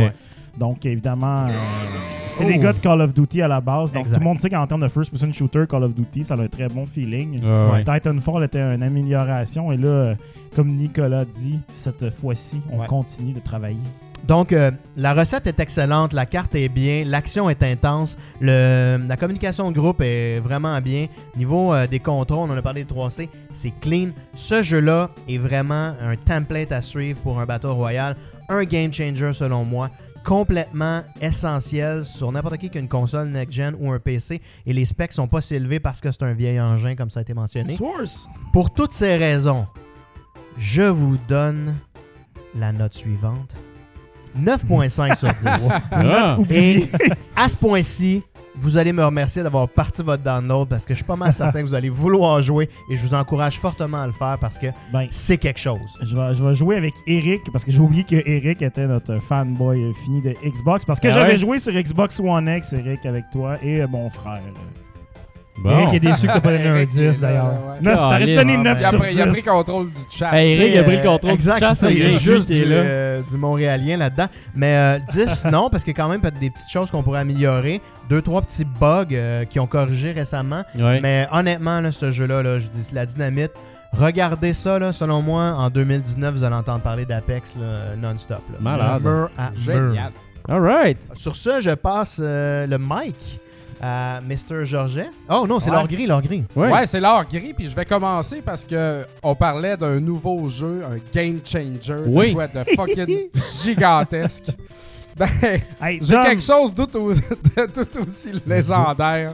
qu'on a aucune idée c'est quoi d'ailleurs. Ouais, il, a, euh, il nous a caché tout ça. Vous secret saviez pas, total. mais si, si vous pas, sur les bonnes pages d'Internet euh, de plus vieilles affaires, vous auriez su parce que je l'ai publié hier soir. J'ai passé une partie de la soirée à parler avec des, des gens très anal de cette console-là. Et c'est fascinant. Donc, euh, c'est pas du Game Boy. Et puis, euh, j'ai fait l'acquisition d'un jeu Atari 2600 Ah, légendaire, mesdames et messieurs. Pour vrai, là, c'est genre. Ça existe pas, là. Il y en a jamais. J'en ai jamais vu. Puis dans notre chat, euh, un, un de nos chats, là, nos Un de chats de là. Martin, il avait poké euh, ça. Il en a vu un Ouais, sur ouais. qui a comme apparu de même. Ça fait des années que moi puis Martin, on surveille ce jeu-là. C'est impossible, il y en a pas. Puis là, il y en avait un, puis il était complet en boîte. Et puis, c'est de la série des Picture Label. Les Picture Label euh, à l'Atari 2600, c'est la série classique qu'on Ouais. connaît. Mettons euh, Combat avec le dessin de Combat. Pinball, Berserk, tu sais, c'est cette série-là. Et puis, euh, il y a... Ben, je vais vous le montrer, là. C'est assez. Je tiens juste à dire à ceux qui nous écoutent en audio que Papa Cassette, il a l'air vraiment énervé. Ah ouais, ça a pas Ouais, de On- sens. On dirait que c'est Noël. là. Ça va être super déce- décevant au niveau du jeu parce qu'il s'agit de Blackjack. Aïe, aïe, Tiens, tu peux le tenir. Pochette en noir et blanc, all the way. Ouais, ben je vais Hey. vous l'expliquer un peu vite fait. Ça, c'est le kart, OK? Avec des paddles. Ça, c'est le Ah, kart Ah oui. légendaire, mesdames et messieurs, de Blackjack Picture Label à l'Atari 2600. C'est fucking introuvable. Il existe un Blackjack euh, de la première série avec un number. Il existe le Text Label, que c'est juste écrit Blackjack. Il existe la version Sears, que c'est Blackjack, Sears Telegames avec un Ouais. autre dessin. Mais Blackjack Picture, c'est genre. Ça existe pas, c'est impossible. Wow. Il n'y a pas beaucoup de monde qui ont ça dans la vie. Et puis, euh, j'en reviens pas que j'ai ça. C'est euh, euh, Martin qui l'a vu sur eBay. Il était complet en boîte. Moi, c'est une série que je fais juste loose. Ouais. Mais il y en a tellement jamais que Ouais. tu sais, j'étais comme. Ah Ah! non, c'est une vraie pièce de collection. Là, là, le gars, il annonçait ça à 350 US. il y avait aussi un make C'est pas cher, pareil. Ben, c'est relatif. Tu sais. Tu vois jamais ça. Je vais en reparler un peu tantôt, mais là, 350 US make offer. Il y avait 20$ piastres de shipping, ça c'était très raisonnable. Et puis, euh, j'ai bon essayé 250. Puis après les deux jours, le gars, il a jamais répondu au fait de contrat. là, j'ai dit, ah, fuck it, man. Panic Puis mode. là, c'était comme. Là, j'ai comme paniqué un jour après. Je dis, d'autres, c'est de l'argent, là, c'est le temps des impôts, je suis cassé, mais Ah calice, man, ça, ça arrivera plus, là, tu sais. Non, c'est ça. Fait que j'ai essayé à 300, puis il a accepté right away. Comme dans, dans les 10 minutes d'après, là, tu sais. Wow. Et là, je suis comme, wow, c'est assez incroyable, là. Fait que, Mais je me ramasse avec rare? ça. puis euh, là, JF, tu peux mettre l'image euh, Oui. si tu veux. Euh, ça, c'est l'image complète euh, de tous les jeux Picture. Mais j'ai découvert en publiant les, les photos de ça sur Atari Age, il y a un gars qui m'a parlé, et puis je l'avais complètement oublié, de Breakout version label jaune-orange, qui compte dans les Picture Label. Ah. Fait qu'il me Ah, manque ça. Si ça finit jamais. Ça, ça. ben, c'est ça. Puis là, les gars d'Atari, ben, Anal, il a dit Ouais, mais c'est un mélange des Atari Corp et des Atari Inc. Là, d'accord. Mais euh, l'Atari Corp, mettons la boîte là, en noir et blanc, comme je vous ai montré, ça, c'est du late release. Oui. Euh, Fun with Numbers, il vient dans une boîte de même, il est comme fucking dur à trouver. Ça, les boîtes noir et blanc comme ça, ça vient avec un picture en couleur. C'est late release, c'est très difficile à trouver. Il n'y en a pas beaucoup. Il y en a des plus rares que d'autres. Blackjack est impossible à trouver. Fait que- mais euh, c'est ça. Fait que Fun with Numbers, c'est Martin qui me l'a trouvé aussi. C'était une autre affaire fucking pas trouvable, mais plus trouvable. Alors euh, voilà. Donc, overall, il y a 55 euh, jeux dans cette série-là. Euh, là, j'ai un doublon de Home Run, parce que j'en ai un de 78, puis j'en ai un de 1987, je pense. Alors, euh, je vais l'enlever, puis je vais me- me mettre à la chasse d'un breakout jaune-orange, Ah ouais. ce qui est quand même euh, très trouvable là, comparé à un blackjack comme ça. Donc, euh, voilà, c'est vraiment une pièce. C'est là. C'est trouve. devenu dans mon euh, facile le top 5 de mes pièces C'est- les plus appréciées de ma collection. L- Je vais toujours être fier d'avoir Ben, ça. c'est ça. C'est incroyable. T'as beau parler de, de Little Samson qui vaut 1500. je Ça vaut dire, rien, ça, Little Samson, Ça, tu trouveras jamais ça. là. C'est, euh, puis euh, dans l'Atari, je commence à en avoir pas pire, là, des pièces introuvables de même. Hey, la boîte est noire la- et blanc. là. Ça dire à quel 86 point que quand ça a même, un hein? petit tirage. 86, donc c'est late release en C'est très, très, late Non, mais. Euh, regarde, la la- la était boîte- là, là. La, La boîte est en- noir et blanc, c'était pour sauver des coûts parce C'est qu'Atari ça. avait déjà genre fait faillite deux fois, puis là c'est rendu une autre affaire, une autre entité. Shit. Fait qu'ils ont voulu, puis j'ai le booklet, puis la boîte, elle a juste été. Les boîtes étaient collées dans ce temps-là sur le dessus, donc c'est pour ça que c'est un petit peu magané en arrière. Mais pour en avoir vu plusieurs, elle est quand même en bon Ah, état. quand même en bon Wow. état. Fait c'est que les gars d'Atari Age étaient comme wow, dude. Tu sais, Puis j'ai eu des belles discussions avec eux autres, c'était vraiment nice. Ça se peut que je vende la boîte puis livrer un moment donné pour compenser cette, ce fou Paiement achat. d'hypothèque. Mais, euh, mais non, je pense que je vais juste C'est garder mieux de tout tout ça. garder. Non, là. sérieusement, tu gardes T'sais, tout. Ouais, ça parce que de de, la- la- le kit, hein, ça Premièrement, Tu sais, à ta mort, deuxièmement, quand tes enfants vont revendre ça, c'est ça au ils ont Renaissance. besoin Ah, des revenus. là. Ils vont être brain- bien brainwashés là, sur quoi faire. Ah, c'est bon. Ils vont aller crisser ça au Renaissance dans le bac. Rien à faire avec ça. Ils feront pas ça. Fait que voilà, man, euh, c'est- c'était genre, j'achète rien ces temps-ci, je suis vraiment cassé. C'est long avec les clients me payent, mais ça, c'est un must. Non, non, ça, Puis, tu euh, le suis très fier, là. Tu, tu laisses pas ça, là. Non, c'est ça. Malade. Wow. Deuxième partie de, de l'or gris, Bruno. C'est Ben oui, ben qui oui. participe à euh, l'or. La première fois je participe gris. à l'or gris. Je suis venu vous présenter un petit livre, euh, une lecture. Euh, ça s'appelle The Encyclopedia of Arcade Video Games parce que j'aime beaucoup les vieilles arcades. L'accent est important. pendant que tu flippes les pages. Oui, Encyclopédia. En fait, en fait, je pense à ça. Je vais le mettre par en dessous. hein. Non, mais garde, euh, présentez-le à, à l'écran, à votre caméra. D'ailleurs, je veux juste porter attention à l'intérieur qui est en fait des, des, euh, des cuisses mâles très velues. Euh, c'est pas ça, mais c'est vraiment ça que je vois toutes les fois que je l'ouvre.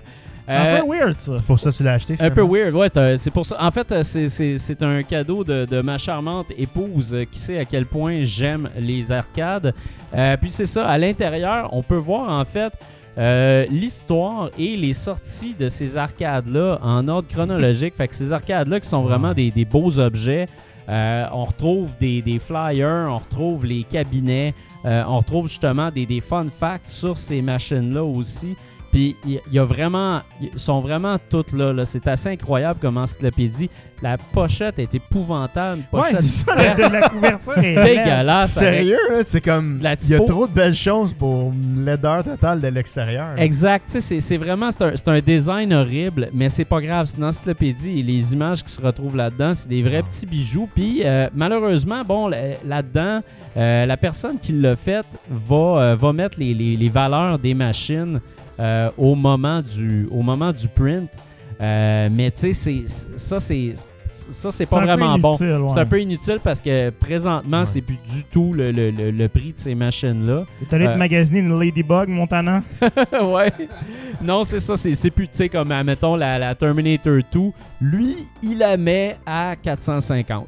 Euh, puis je serais très bonne surpris chance. que tu, peux, tu puisses en trouver une à 450 Euh, mais c'est ça. Et puis c'est le fun aussi parce qu'ils mettent, euh, ils mettent aussi les, les- à la fin euh, les collectibles que tu avais avec ces machines-là, des fois, comme, admettons, quand- si vous avez à peu près le même âge que nous autres, justement, proche quarantaine, il y avait les petits bonbons Pac-Man, entre autres, dont on se souvient. Là-dedans, il y avait comme un, une espèce de casse. Ah, c'est ça ici, ils montrent des, des collectibles. Il y avait une espèce de, de casse de Burger Time, aussi un chapeau de, de Cook, les cartes Pac-Man qu'on voit là, les cartes Donkey Kong. Avec- chapeau de coupe avec la gomme burger. rose. Ouais, oui, euh, le chapeau de Cook, c'est quelque chose. Check le bizarre. chapeau de Burger Time. C'est Il est classe. déjà ça doit- gras. Wow. Il est magané. Il est pris Il est déjà sale. Ah C'est- ouais. C'est vraiment. Du euh, Bali Midway, là. ouais. Mais, mais c'est hot, vraiment, toutes ces, ces belles trouvailles-là. Puis les, les encyclopédies de- d'arcade, malheureusement, il n'y en a pas beaucoup euh, qui contiennent autant d'images. Il y a beaucoup de textes souvent, euh, mais pas assez d'images. Puis celle-là, il y a vraiment, euh, y a vraiment des, belles choses. Puis aussi des bons conseils euh, sur avoir votre propre machine, entretenir votre machine. Il y a, justement un peu des, des, des- idées par rapport à tout ça, pour savoir quoi faire avec ça. Fait que moi, je vous la, recommande chaudement, cette encyclopédie-là. Pouvez trouver ça sur Amazon. La pochette est épouvantable, mais le, le contenu, les informations sont vraiment, vraiment, vraiment Hey, intéressantes. je veux tellement ça, là. je veux tellement lire ça. là. C'est à la toilette. Hey Nick, Ouais. euh, Lee Trevino's Fighting Golf, man, c'est ton Wow. jeu. Il me semble que t'en parles souvent de ça. Ouais, c'est les euh, Simpsons. ça. Ah ouais. Simpson. euh, par Aerosmith, man. Ah ouais, Ah, Aerosmith. Je savais pas qu'il y avait une version d'arcade de Lee Trevino. euh, mais ça fait Moi du non sens plus, pour je qu'il s'en savais soit pas. moqué dans les Simpsons. Ben oui. Ah ça non, ouais. Mais les Do images you sont want quand to même... play again? Les images No. sont quand même floues, mais pas trop, tu sais. Ouais, c'est ça. Tu vois que c'est- tolérable. là. Tu vois que c'est des scans. C'est- du analogue, à euh, main, là. Ah, ouais, Il a ouais, photographié des, des, des flyers, puis tu sais, ça s'est retrouvé là-dedans, découpé un peu. euh. Ah non, c'est. C'est un peu- tellement C'est un peu amateur par bout, mais on adore ça. Ouais.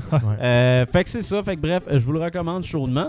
Euh, sur ça, oui, je vais vous donner mes impressions de Kingdom Hearts. Yes. Euh, Oh, shit, ok, J'ai joué à. Ouais, ouais. Instantanée. on n'y est pas. Euh, c'est ça, fait Kingdom Hearts, qui est un jeu de Square Enix, publié par Square Enix également, c'est disponible sur PS4 et One. Première fois que, euh, il me semble, si je me trompe pas, première fois que Kingdom Hearts se retrouve sur une console de Microsoft. Donc ça, c'est génial, tout le monde peut y jouer, sauf ceux qui ont une Switch. Euh, mais euh, en fait, on peut comprendre pourquoi c'est pas sur Switch. C'est très, très, très, très, très, très demandant visuellement ce jeu-là. C'est un jeu qui est très beau. Kingdom Hearts, si vous avez jamais vu ça ou si vous vivez en arrière d'une roche, c'est les, euh, c'est les mondes de Final Fantasy et Disney qui se mélangent. Ouais. Ben voyons donc! Hein? Bruno, ça se peut pas, Ça ça? peut pas, ça. chose, C'est hein? quoi ce jeu-là? Ah ouais, hérésie. De quoi Mais- ça tu parles? Mais c'est ça. Donc, euh, là-dedans, en fait, on se retrouve encore avec euh, dans le rôle de Sora. Y a-tu Cloud? Oui, Cloud est là. Non, Cloud est pas là. Cloud est pas là. On te laisse aller, on te laisse aller. Mais, Ouais, laissez-les parler, Calton. mais c'est ça. Mais en tout cas, euh, Sora, il est encore là. Évidemment, c'est notre personnage principal. C'est Sora, il est là. Ça, Euh, aussi. Puis Sora, évidemment, euh, se promène avec euh, Goofy et Donald. C'est Goofy, vraiment tes es-tu deux acolytes. Euh, oui, il est. Puis, euh, puis après ça, euh, tu, tu vas essayer de retrouver le roi. Le roi, c'est Mickey là-dedans. Donc, l'histoire de Kingdom Hearts, en fait, en général, là, moi, j'ai fini par m'en sacrer comme dans l'an 40. Ah ouais? Je m'en sac Pourtant, vraiment. c'est ça qui a de l'air intéressant dans ce jeu-là. Sérieusement, Je pense que c'est l'univers. non, les- l'univers est plus Ouais. intéressant que l'histoire. Ah ouais, l'histoire est un peu comme moyenne puis très quétaine. C'est Euh. Puis, tu sais, des fois aussi, le, le- le voice acting dans Kingdom Hearts, en anglais, autant qu'en japonais, est épouvantable. Comme genre, I'm really glad you're my friend. Oh yeah. Hey, on va se le dire, des fois, Puis là, les ils prennent writers. un de- silence. Ouais. Puis là, après ça, ils se dans le bras. Puis là, yeah, let's fight him. Yeah, I'm Let's cool. fight in love! Ouais, c'est comme si tout le monde était mélasse dans ce jeu-là. Tu sais, tout le monde est un peu awkward. tu sais, À c'est- cœur. Ah, un jeu ça, c'est bon, ça. Aïe aïe. ça, c'est bon. Bonne Ça devrait être sur la boîte. Ouais. Play your Final Fantasy and be in Millhouse. Mais pourquoi on joue à Kingdom Hearts? C'est vraiment pour les mash-ups puis pour aller dans ces mondes-là. Fait que tu sais, là-dedans, tu te retrouves dans plein de mondes euh, de Disney. Donc, Disney. comme on voit, Pirates of the Caribbean, il y a euh, Big Hero 6, il y a Toy Story. Donc, il y a du Marvel. Reine des Euh, Il y a Neiges. Monster, euh, il y a Monster Inc., il y a la Reine des Neiges est là aussi. Euh, Puis tous ces mondes-là sont- ont, ont leur euh, saveur différente. Mais une chose qui est bien le fun, c'est que le gameplay dans ce jeu-là a vraiment été amélioré. Le combat est tellement le fun. T'as l'impression de jouer à un genre de Devil May Cry slash un genre de... de, de- à, à quoi je pourrais le... mais je pourrais vraiment le comparer à Devil May Cry, sérieusement. C'est un que beat'em up, un c'est un, peu, là. un beat 'em up vraiment le fun. Puis en plus de ça, les power-ups qu'il y a là-dedans arrêtent pas d'évoluer puis de changer, euh, dépendamment du Keyblade. Le Keyblade, c'est ton arme. C'est une clé qui est une épée en même temps. Hey, J'ai tout le temps trouvé que le, le pommeau de protection, là, Ouais. Il est dans le mauvais sens sur Oui, cette clé-là. c'est Ça vrai. fait comme aucun sens. Le tranchant est de même, puis ça marche pas. C'est vrai. sens. Ah ouais, C'est vraiment. perpendiculaire. Mais il y a rien qui fait du sens. Non, je sais, mais chaque fois que je le vois, ça me dérange. Je me dis, chaque fois qu'il frappe, il se fait mal. Ouais, c'est vrai, ah, ça. En tout cas, ça me bug, man. Ah, mais ce qui te dérangerait encore plus, c'est le nombre de, de, de, de, de keychains puis de cossins qu'il y a après ces Ah, ouais, Keyblades-là. là. des fois, ça, ça, Ça prend finit un plus. gros porte-clés. Ouais, Ouais. gros, gros porte-clés. Beaucoup de cuir Hey, aussi dans ce jeu. Dans ce jeu de concierge de clé. Ouais, euh, mais c'est ça. Mais bref, dépendant de ton Keyblade, parce que quand tu finis un monde, tu vas avoir un Keyblade Ah, de fuck, ce monde-là. Euh, puis les, euh, ça va changer justement tes power-ups puis tes, tes moves. Tu as des moves spéciaux que tu fais en collaboration avec les gens de ce monde-là. Euh, donc c'est vraiment c'est un, jeu qui est fantastique vraiment là. Quand tu, tu joues à ça tu es juste émerveillé sans arrêt l'action est continue mais l'histoire est tellement plate Mais là, euh, genre, moi, j'ai jamais beaucoup joué à ça, puis je regarde Ouais. ça, puis tu sais, tout a l'air de se passer dans l'univers de Disney. Mais est-ce qu'il y a comme un univers de Square là-dedans ou c'est c'est juste que ah, une affaire qui est très le fun Tout est dans là, les cheveux des, du c'est personnage que- principal. C'est là que le square est. En fait, les- le, le- le square là-dedans, c'est souvent euh, les personnages, mais aussi des références vraiment méta. com- Comme entre autres, dans le monde de, de Monster Inc., tu t'en vas essayer de retrouver un. euh, tu t'en vas essayer de retrouver le jeu dans un magasin de jeux. euh, Oh, qui est wow. un espèce de jeu euh, qui n'existe pas de Square, mais c'est comme un pastiche de Square. C'est comme des combats qui ont pas d'allure en. JRPG avec une grosse Ok, ça, bête immense. C'est vraiment hot. Il y a vraiment des clins d'œil en fait à ce que, euh, ce que Square fait. Euh, Puis aussi, il y a des mini-jeux super intéressants. On a vu tantôt un, Game Game Watch. Watch. Watch, ouais. Euh, tu peux collectionner les Game Watch, puis c'est vraiment des Game Watch authentiques. T'as vraiment les mouvements genre tic, tic, tic. Ouais. C'est- C'est vraiment, c'est bien fait. Il y a vraiment énormément d'amour dans ce jeu-là. Puis est-ce que Tifa et Sephiroth sont dans le jeu? Non, Sephiroth t'es pas dans le jeu, puis Tifa non plus. firotte. Mais, tu sais, c'est- c'est. Sérieusement, là, Kingdom. Cécile, y est-tu dans le jeu? Hein? Cécile? Cécile? Non. Ah, Non. man, ça C'est l'aurait pris. là. Cécile Bonnier? Est-ce que Cécile- t'es là? Il est dans le jeu. Oh non, il est mort! Non, mais euh, écoute, euh, sur une autre note, euh, Palom, est-ce parom. que- euh, est-ce qu'on reste seulement dans les univers de Disney ou est-ce qu'on va dans l'univers Disney Extended et il y a Captain America là-dedans? Ou Star Et Star Wars. Wars, donc on dans le- dans Ben, le en chat. fait, ça, je te le dis pas. Parce que j'aimerais ça que tu le découvres par toi-même. Ah, ça, c'est peut-être un ouais. oui ou un non très décevant. Ouais, Ça, c'est 120 heures de jeu pour avoir ta 120 heures pour la réponse. réponse. Ouais. Mais je vais y aller parce que Bruno sait que tu peux pas me, me laisser. euh, Exact, je sais que tu sais, tu peux si pas laisser cette roche-là sans la retourner. un petit tease No de Marvel. stones left unturned. Mais, mais là-dedans, c'est ça qui est le fun aussi dans ce jeu-là, c'est que malgré le fait qu'on a présenté dans les trailers les mondes, les grands mondes puis tout ça, tantôt, tu sais, on a vu euh, Stitch de Lilo and Stitch qui est apparu, mais il n'y a pas vraiment son monde. Ouais, c'est Sauf qu'il est là. Il y, a, il y a des apparitions, des trucs comme ça. Fait que ça, c'est vraiment le fun. Il y a quelqu'un sur le chat qui dit Moi, le problème du jeu, si t'as pas joué à tous les autres jeux de, de Kingdom Hearts, tu comprendras rien de l'histoire principale. Moi, rien je à dis, comprendre. si t'as joué à tous les jeux de Kingdom Hearts, tu vas rien comprendre de l'histoire principale, anyway, parce que c'est une histoire d'amitié, d'aider tes amis Disney. qui sont là. dans le besoin. Ouais. Fait que c'est vraiment. Kingdom Hearts, c'est tout le temps ça. C'est c'est- dans le fond, c'est les bons con- contre les heartless, puis contre le fait que t'as as des, des amis qui sont virés mal, puis tu veux les ramener dans le bon côté, puis tu veux qu'ils soient bons, puis qu'ils soient bien, puis qu'ils aient un bon cœur, puis tu vas te retrouver des fois devant une bataille épique avec un bonhomme, puis tu te dis ah ça va être hot. Mais là c'est long, il y, a un- dialogue de deux minutes sur l'amitié, puis sur le fait d'avoir des amis, puis d'aimer les autres, puis de donner à son prochain, puis à un Hey, moment donné man. c'est juste comme trop trop Ce trop serait trop. malade que ce soit les Russo Brothers qui feraient le, le prochain Kingdom Hearts. là, avec Thanos. le pacing des Avengers et tout. Genre, eux autres sont super bons pour faire des, des, des one-liners qui Ah disent man. Tu les fais écrire ça, puis ça devenait le plus gros fanfiction ever. Exact. Ah oui, vraiment. Mais euh, moi, je dirais, pour ceux-là qui sont par contre, vraiment, vraiment, vraiment très fans de l'histoire, je peux comprendre ça et je respecte ça aussi quand même. Là, je niaise beaucoup, mais si vous voulez euh, vous lancer dans le 3 puis que ça vous tente pas de vous taper les 5 autres qu'il y a eu avant, parce qu'il y a eu environ 5 jeux, euh, si on compte les jeux de DS, 3DS, PSP, Ouais, il y en a eu beaucoup en euh, crime. Il y en a vraiment beaucoup, tu sais, Bird by Sleep puis tout ça.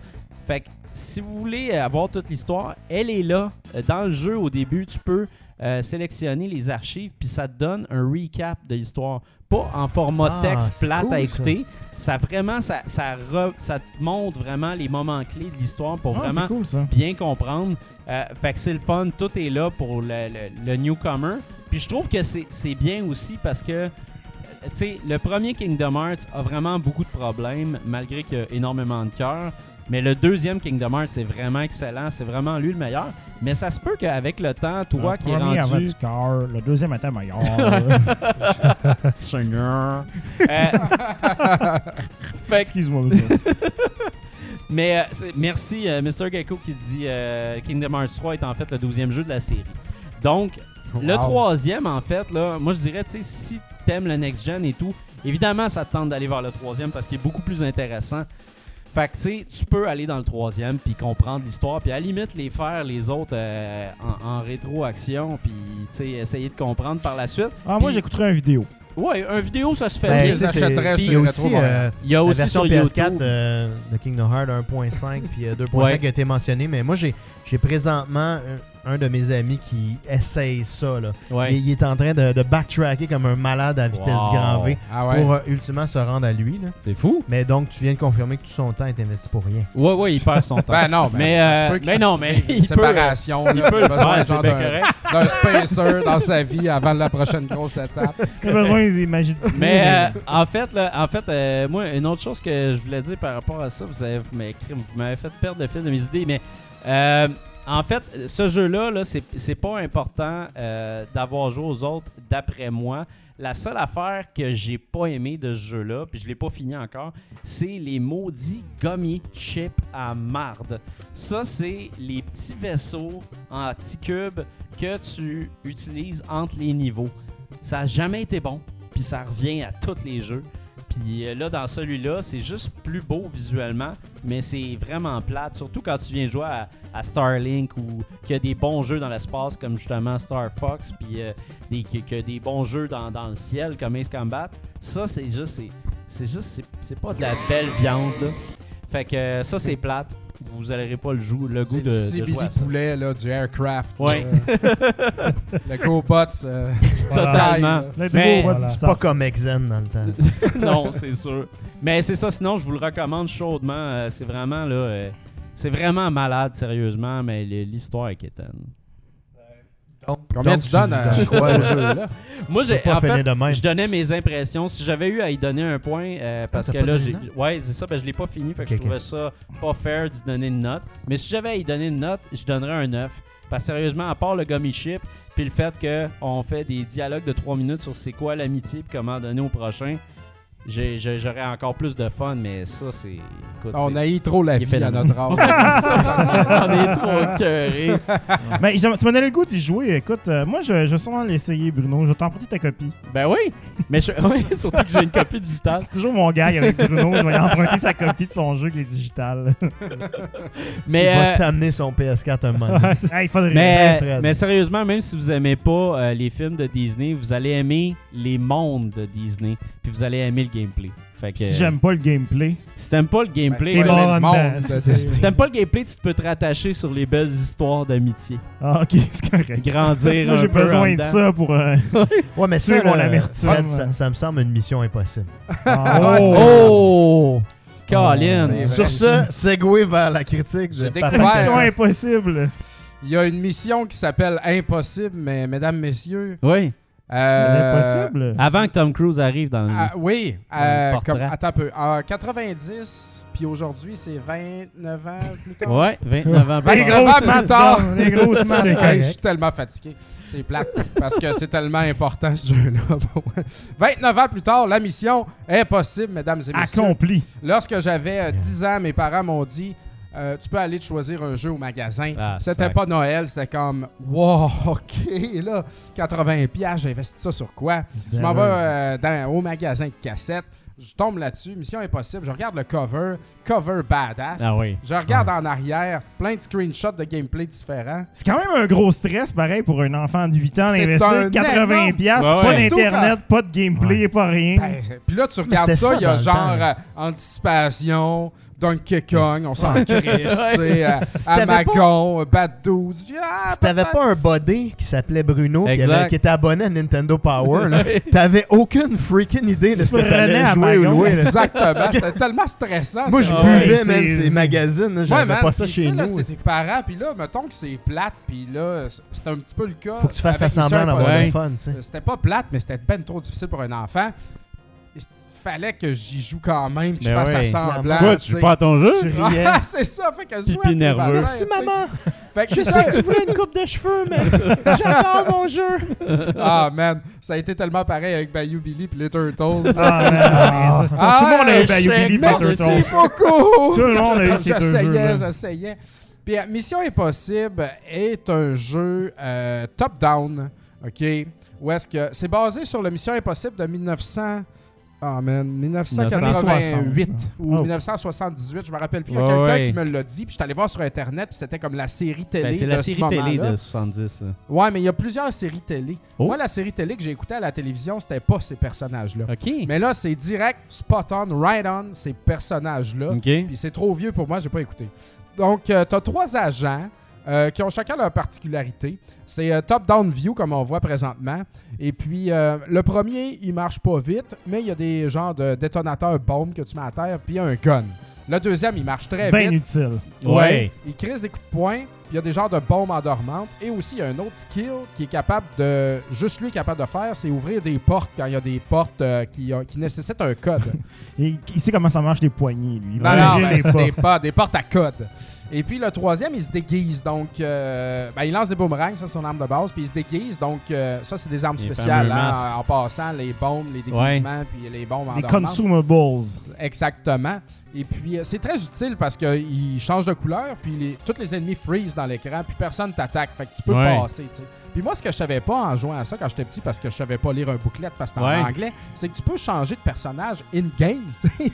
Ouais, ça, c'est un détail c'est important. un détail Quand très même. important parce que le premier, il va très lentement, puis il y a des bouts où est-ce que le mur te pousse dans l'eau, maintenant, il Ouais. faut que tu ailles vite. Donc, euh, ça m'a pris du temps à comprendre ça. Calique. Quand j'ai compris ça, la game a changé. Comme G.I. Joe. Exact. Puis, euh, c'est un mélange, ce jeu-là, d'action et de stealth, quand même. Là. Euh, le stealth, c'est à- je te dirais que c'est plus action que stealth parce que Ouais. ce que tu veux faire, c'est vraiment tuer tout le monde pour te clairer un chemin. On serait-tu euh, basé sur Metal Gear parce que c'est un jeu d'ultra? Exactement. Ben, Metal Gear, c'est pas top-down directement comme Ouais. ça, au-dessus de la tête. Euh, ça, c'est vraiment Hotline Ça a Miami meilleur top-down. Metal Gear. Ouais. Metal Gear, là, moi, j'ai trouvé ça brisé à plusieurs niveaux Ouais. parce que t'as des bouts où est-ce que il faut que tu marches dans le jungle, mettons, il faut que tu ailles trois fois à droite, Ouais. une fois en bas, ouais, une c'est fois comme en haut. Zelda. Puis là, c'est comme, hey, fais-moi pas niaiser. Ouais. Déjà, il y a des, il y a des pits, il y a des- il y a du trouble. Ce jeu-là n'est pas brisé. Là, je sais, vous avez tous joué à ça. C'est un jeu à 10$, piastres, euh, c'est du filler. Mais ce jeu-là, c'est pas compliqué. Quand tu prends le temps d'y jouer, t'as juste des switches à trouver puis des switches à fermer. Parce que oui, il y a des death traps, euh, t'as des robots qui te pognent, qui te tirent dans le trou, t'as des, des chambres à gaz, t'as des murs qui te poussent, t'as plein d'affaires. Ouais.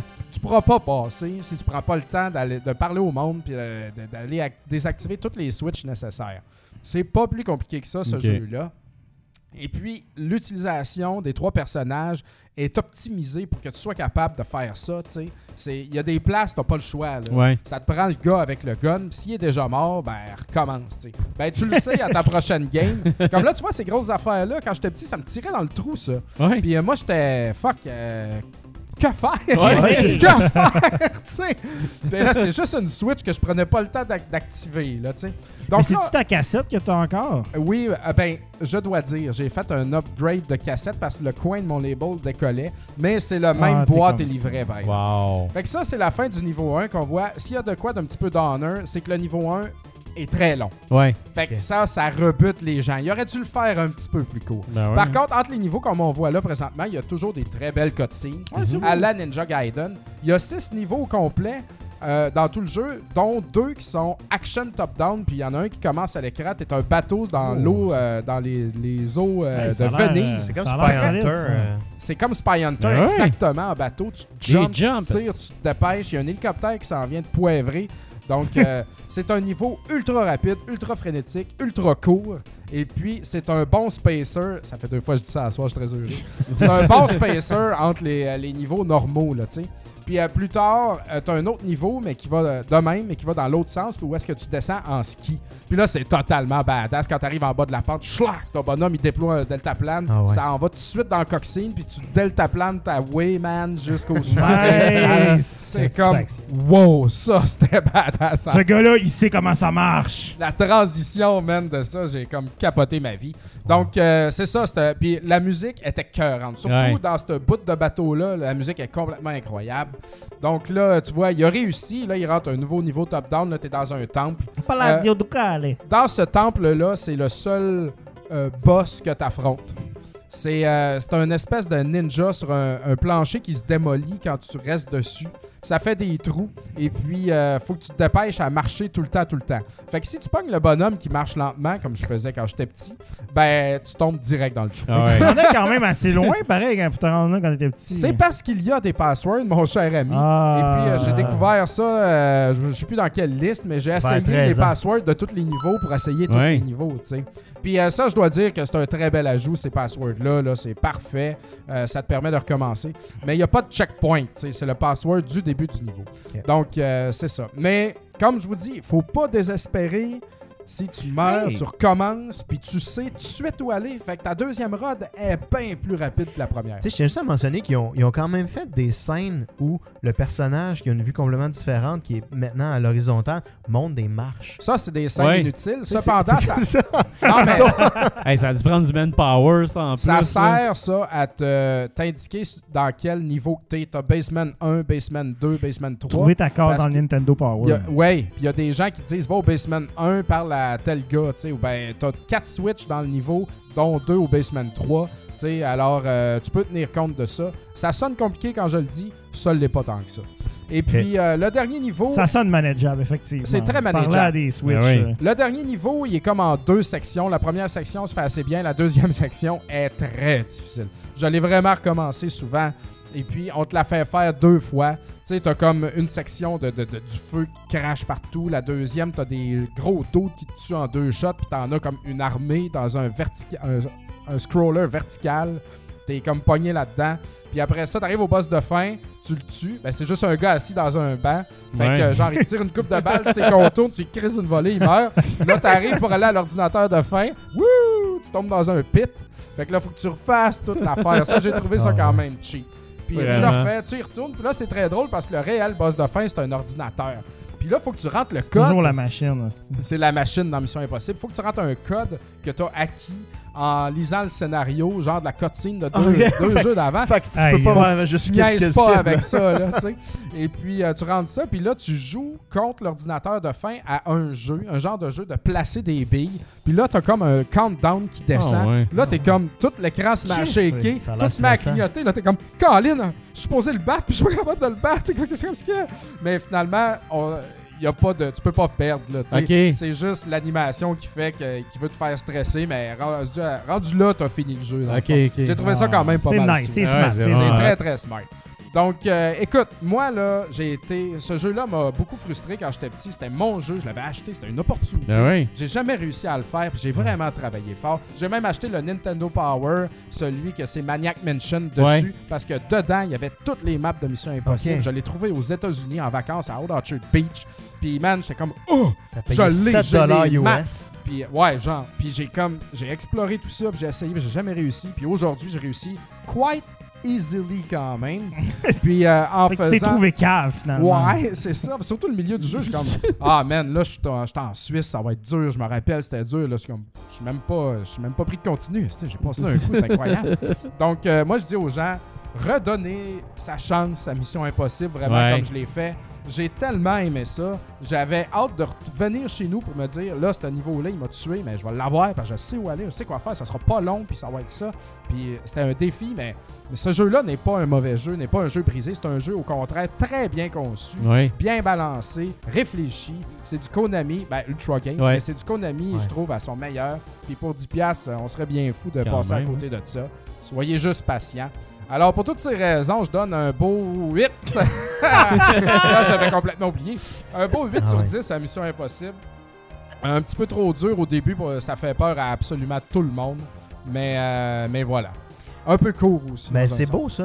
Rétro Ben oui. c'est aussi ça, une histoire de rédemption de vieux jeux que Rédemption vous aviez de pas fini puis euh, Ben, vous moi, êtes c'est beaucoup capable une finalement. mission de ma vie présentement. Cette semaine, j'ai fini, ben, j'ai fini Mission Impossible, j'ai fini Super Mario Bros 3 J'ai vu, pour euh, le défi NES RDS. J'ai pas commenté spécifiquement. Je dis Voy- voyons donc, ça se peut pas que j'ai jamais fini ce J'ai jeu-là. jamais pris le temps de jouer à ça. Ah, J'ai ben, j'ai joué tellement à ça quand j'étais petit, puis personne ne le finissait. Puis là, je me suis Ouais, écœuré de jouer à ça. C'est- Chaque fois qu'on allait chez quelqu'un, on t'as-tu jouait à utilisé des flûtes par exemple? Ouais, ouais, j'ai comme. Je voulais pas comme le faire complet, je voulais juste comme le battre. Puis, euh, j'ai- j'ai fini aussi Wizards and Warriors, man. Ouais. Ah, ça, j'ai jamais fini ça. J'ai ce aimé ça. jeu-là. C'est pas. Ouais, sérieux? T'as tout le temps des vies. Puis quand tu prends un Ouais, continu, ça, tu commences exactement à la même Ouais. place. Fait que c'est comme une arcade avec tout le temps des crédits. Fait que tu peux pas ne pas réussir. Ouais, c'est ça. Mais C'est juste faut Non, que mais tu peux juste être bored out. C'est ça qui Non, Ouais, c'est- Ouais. je comprends pas que vous dites ça. Ah, ben, à moi l'époque, je trouvais. Quand j'étais jeune, j'ai jamais fini. Ouais, mais là, t'es juste vieux puis tu devrais y rejouer tout Ouais. comme à Mission Impossible parce que Donc, tu t'éprouverais du plaisir. Une autre histoire de Un rédemption. nouveau Exact, meme. Un nouveau meme. Ça s'en vient. Ouais, ben là, t'es vieux, fait que tu devrais Ouais. le faire. Ah, je suis plus vieux que Oh toi. good, toi. man. T'as quel âge? Je suis pas mal plus vieux. J'ai- Ah ouais? J'ai 41. Ouais. Un an et demi de plus. Ben, tu vois, regarde. Bon, c'est ça. Ces vieux hommes-là. Ces Ah. vieux hommes-là, ils savent même plus suivre le temps parce que là, on est rendu au moment important. Exact, Ouais, exact, Les guys. questions du Patreon. C'est ça Ouais, les oui, importants. Monsieur. La question des Patreon. Ouais, Oui. bon, on va se faire un petit 10 minutes euh, restant là-dessus. Fait que c'est Yes. moi qui ai la fin. Fait que je vais vous lire les questions. Euh, Jean-Michel Racine qui nous dit Salut les gars, je suis un gros fan de la portabilité de la Switch comme bien des gens et j'aimerais savoir ceci. Selon vous, est-ce que Microsoft et ou Sony devraient s'en dans une console portable hybride? Comment devrait-elle être conçue et imaginée? Merci continuez votre travail titanesque. Non. Non. Non. Ouais, je sais pas. Cessez les consoles portables, c'est terminé. Anyway, pour les jeux de, de Xbox, de PlayStation, ça prend de quoi d'encore plus puissant qu'une Switch? Ah ouais. Ça va commencer à être difficile, j'ai Ben, l'impression. Ben, moi, moi, je dis, moi, je dis oui, évidemment, Moi, je dis parce pas que oui, mais ouais, j'aime les, j'aime les portables. En fait, j'aime- j'aimerais ça qu'il y ait une, une solution portable à ces consoles-là. Exactement. Business-wise, tu fais pas T'sais. ça, mais dans nos cœurs, on aimerait ça. Tu sais, moi, j'aimerais ça à la que- limite, là, une espèce de, de, de gadget, pareil comme les, les manettes que tu peux euh, connecter à un cellulaire. téléphone, tu sais. ouais. Exactement ce que j'allais Juste dire. avoir ça. Ouais, ouais, je sais, Riches. mais, euh, tu sais, j'aimerais ça, moi, avoir une solution, quelque chose. Ah, il y a un iCade pour pouvoir jouer, Ça euh, sert jamais. Ben, c'est une belle décoration. Écoutez, il y en a, man, puis le monde, ils Ouais. les utilise pas. Non, mais je suis d'accord avec toi, Bruno. Moi, je dirais, euh, je, je ferais pas une console, mais Ouais. j'essaierais de développer euh, une patente pour brancher sur ton Un cellulaire. simple service de streaming, ça va être beaucoup plus efficace Mais non, mais tu sais, streaming de tu ta console à toi. Ouais, tu exact. Ah, ben, tu peux Prends sur ta, ta Xbox Vita. One. La Vita ta le faisait, Vita, ça le faisait bien, mais ça se Vita. faisait juste sur Vita, puis il n'y a pas Ouais. grand monde qui ont trippé sa Vita. Ah, puis ça le faisait mal. Ça le faisait button mal, layout là. était pas bon. T'avais Ouais, pas de deux L2 boutons. C'était pas du R2. un mais la un, PlayStation. TV, déjà, c'était comme meilleur parce que tu avais une vraie manette pour. euh, Mais tu sais, moi, j'aimerais ça qu'ils le fassent comme ça. Ouais. C'est ce que je dis. Mais globalement, euh, je pense que ça va pas arriver. Oh, ouais. Plate à dire. Deuxième question de Simon Lahaye. Simon Lahaye, euh, qui voulait avoir les impressions préliminaires sur Apex Legends. Je pense que c'est fait. C'est fait. Ouais, c'est ça a fait. été donné. Dossier réglé. Deuxième question. Quel est votre degré de hype pour Dreams? Avez-vous vu ça, ce jeu-là qui s'en vient? Ouais. Ah, c'est quoi? C'est le nouveau jeu de Media Molecule, en fait, qui est la compagnie qui ont fait euh, Little Big Planet et Tearaway Unfold. Ouais. Et c'est un jeu euh, qui va être complètement de conception de jeu, mais tu peux faire vraiment n'importe quoi dans ce jeu-là. J'ai vu des démos d'affaires qui ont été faites en, en bêta. Puis tu peux faire autant un platformer qu'un shmup, qu'un jeu de vaisseau. Il y a même un aspect VR qui s'en vient là-dedans dans le PlayStation VR. Fait que Tu peux-tu vendre ton jeu?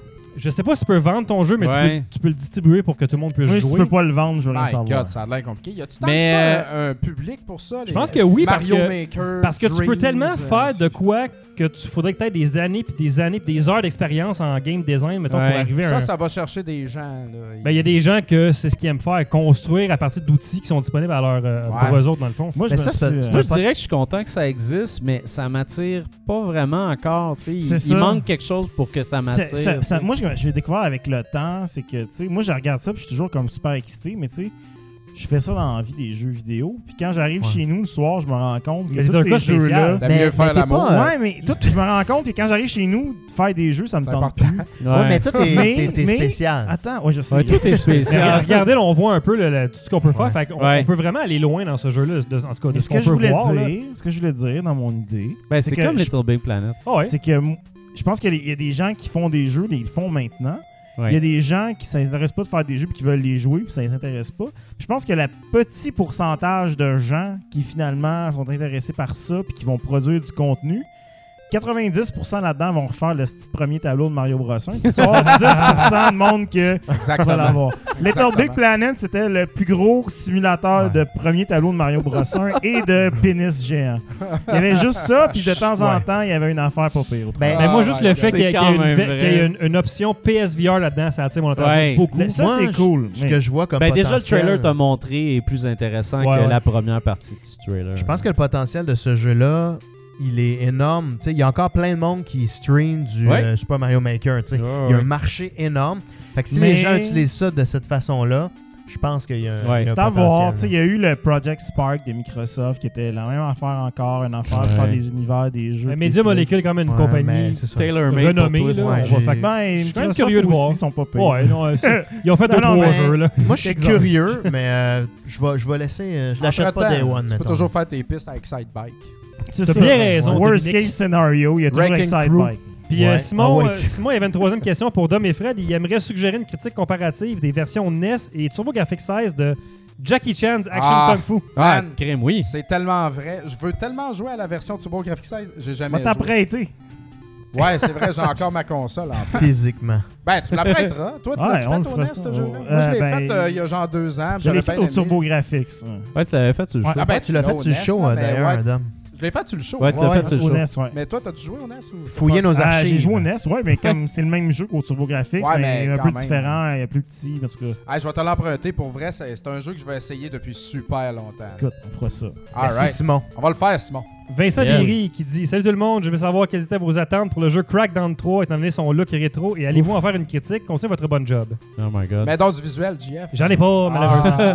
Mais moi, moi honnêtement, euh, je- j'attendais ce jeu-là parce que je me- j'avais l'impression, vu son, son très très low profile puis les images qu'on avait vues jusqu'à la date, que ça serait un genre d'espèce de hidden gem, que tu sais, c'est un jeu qui est pas pire, mais qui est juste le fun pour détruire des affaires puis avoir du plaisir. Puis finalement, le- j'ai vu les critiques quand c'est arrivé, puis j'étais occupé sur d'autres choses, puis j'ai trouvé que c'était dévastateur puis que c'était horrible. Puis en plus, le, le- la personnage, le personnage le plus intéressant du jeu meurt dans les deux premières minutes. euh, c'est fait que, tu sais, c'est- c'est c'est ça. C'est comme si justement il avait vu. euh, c'est quoi dans Terry Crews? Ouais, ouais. C'est comme s'il avait, il avait vu finalement le jeu, il avait joué, puis. This shit sucks! Puis il a fait comme fuck that, moi Ben, je m'en vais tuer moi au début du jeu. c'est que tu sais, c'est comme le troisième, puis il y a eu quand même 6-7 ans entre les deux. Ouais, Entre ça puis le deuxième, puis tu sais, c'est comme, je lisais les critiques, c'est comme, bon ben c'est le fun de collecter des, des, des orbs, là. Puis c'est Ouais. genre, c'est l'affaire que tu faisais sur ce un launch vieux title jeu, là, là. du Xbox 360. T'es comme, ouais. ouais. Non, c'est. Je c'est- pense pas qu'on va le. Bon, moi, je vais, moi, je vais pas le jouer. Too là, c'est Je pense que les, les gens vont aller jouer sur Game Pass pour un niveau, puis ils vont sacrer leur camp. Yes. Bon, Deux dans ça. la question. Alex Neveu qui dit Est-ce que d'après vous, Apex Legends est un test de EA Free-to-Play AAA Et pensez-vous que s'il continue à avoir du grand succès, des franchises comme Battlefield ou Call of Duty pourraient converger vers cette formule? Keep up the good work, guys. Ouais, mais c'est pas impossible en fait. Moi, je pense que, ce que le test qu'il a fait, c'est le, le launch secret. Ça, dans l'industrie du jeu, là, dans un AAA moderne, Ah, j'ai rare, pas de ça. souvenir de ça. Là. Mais pourtant, c'est hot, ils sauvent tellement l'argent. c'est- Eh ben des oui. milliards Eh oui. Exact. Puis honnêtement, ça, ça, ça dit, hey, on a un, un jeu de qualité dans les mains, on va le lancer en surprise. Puis tu sais, oublions les trolls parce que la qualité du jeu, ils savaient ce qu'il y avait en main. Là maintenant, est-ce qu'ils vont y aller avec euh, ça? On va voir, ça dépend des résultats. S'ils ont des résultats complètement fous, ça serait pas impossible. ça le dernier ça? Battlefield a eu un ralentissement au niveau des ventes. Ouais, Pour la première Moi, je fois. pense qu'il va y avoir du Battle Royale Fait dans que, tous les jeux de shooter. Ouais, mais pas nécessairement Battle Royale autant que Free to Play. Tetris, là. Euh, on peut voir, tu sais. euh, de toute façon, ben, des Battlefield, c'est du Battle Royale depuis des années. C'est juste que tu respawns, puis à un moment donné, euh, tu sais. euh, il pourrait faire un spin-off. Call of Duty a déjà un Battle Royale Exact, euh, exact. en place. Là, fait que, tu sais, mais moi, je pense que le free-to-play, oui, ça pourrait être un test. Euh, je le vois pas encore parce qu'au prix que ça coûte, là, faut pas se leurrer. Là. Ces AAA là, là c'est des. euh, c'est 250 à 500 millions là, d'investissement. Fait que, tu faut que tu sois sûr de ta shot en tabarnouche avant de te lancer dans le vide. Ah ouais. Titanic, ça Euh, avait coûté combien? Ah, écoute, je sais pas. mais, Genre euh, moins que ça. Possiblement, tu sais. Ben, Faire des bateaux, Ouais. Mais tu sais, euh, c'est. engager du monde. C'est Des dispendieux. Tu cafés à tous Ouais. les jours. Mais on ça serait pas impossible de penser que, en effet, Café. t'as- t'as plusieurs choix à faire avec ces sous-là. C'est pas impossible de penser qu'à un moment donné, il y aura peut-être un test avec ces franchises-là, de dire Ah, ça Mais il y a déjà eu un Battlefield euh, free-to-play en Ben passant. oui, mais là, c'est Ouais. c'était le, le Le- cartoon-like. euh, Ouais, mais c'était c'était bon. Ouais, c'était bon. c'était Comment bon. ça s'appelait Bar- C'était, Heroes, euh, Battlefield, Heroes? ouais. Ouais. Et, euh, je pense que j'en ai déjà parlé que j'avais acheté un suit euh, de. de- Ouais. J'avais fait un personnage qui ressemblait au méchant dans euh, Hellboy, euh, puis finalement. euh, Ouais. Puis le jeu. Ça, a- ça durait 30, euh, 30 jours les achats dans ce temps-là. Oh. Fait que t'achetais du cosmétique, 5$, piastres, ça durait 30 jours. Eh fait que c'était. Wow. le- les temps ont changé. Dernière, Dernière que- question. dernière Suivant, question. next. Mathieu Bilodeau qui, veut- qui dit Comment pensez-vous que la technologie 5G va influencer le monde du jeu vidéo? Ben, on va tous se faire arrêter par le gouvernement des États-Unis, puis on va aller chez Huawei. Non, c'est pas vrai. Faudrait Euh, que- qu'ils baissent les prix des forfaits au Canada, sinon ça va rien changer. Ouais, Ben, c'est comme la tech. Qu'est-ce que le 3G a changé aux ça, jeux tu sais. vidéo? Tu sais, je pense que c'est c'est bon. En fait, ça va juste continuer de booster le mobile gaming sur les téléphones. Ouais. L'offre de streaming qu'on a parlé auparavant il y a quelques minutes, euh, d'avoir ton Xbox One streamé sur ton téléphone cellulaire va devenir pertinent dans l'autobus. Peut-être.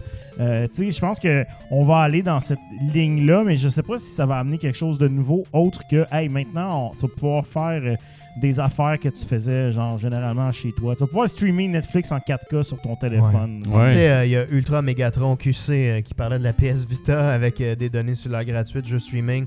Ça, techniquement, tu peux le faire là-dessus. Est-ce que le marché est là? Est-ce qu'il y a l'intérêt? tu sais? J'ai l'impression que on va voir, là, tu sais, avec, euh, quand Fortnite est sorti sur mobile, tu sais, ça, ça a été un petit peu ça aussi un, un game Ah, changer. les écoles. PUBG euh, ouais. aussi. Fait que, euh, attendons. Moi, je dis, c'est pas impossible qu'on pourrait voir tu sais, le multiplateforme qui va juste dire euh, toutes les consoles next-gen puis le mobile de façon plus clean. euh.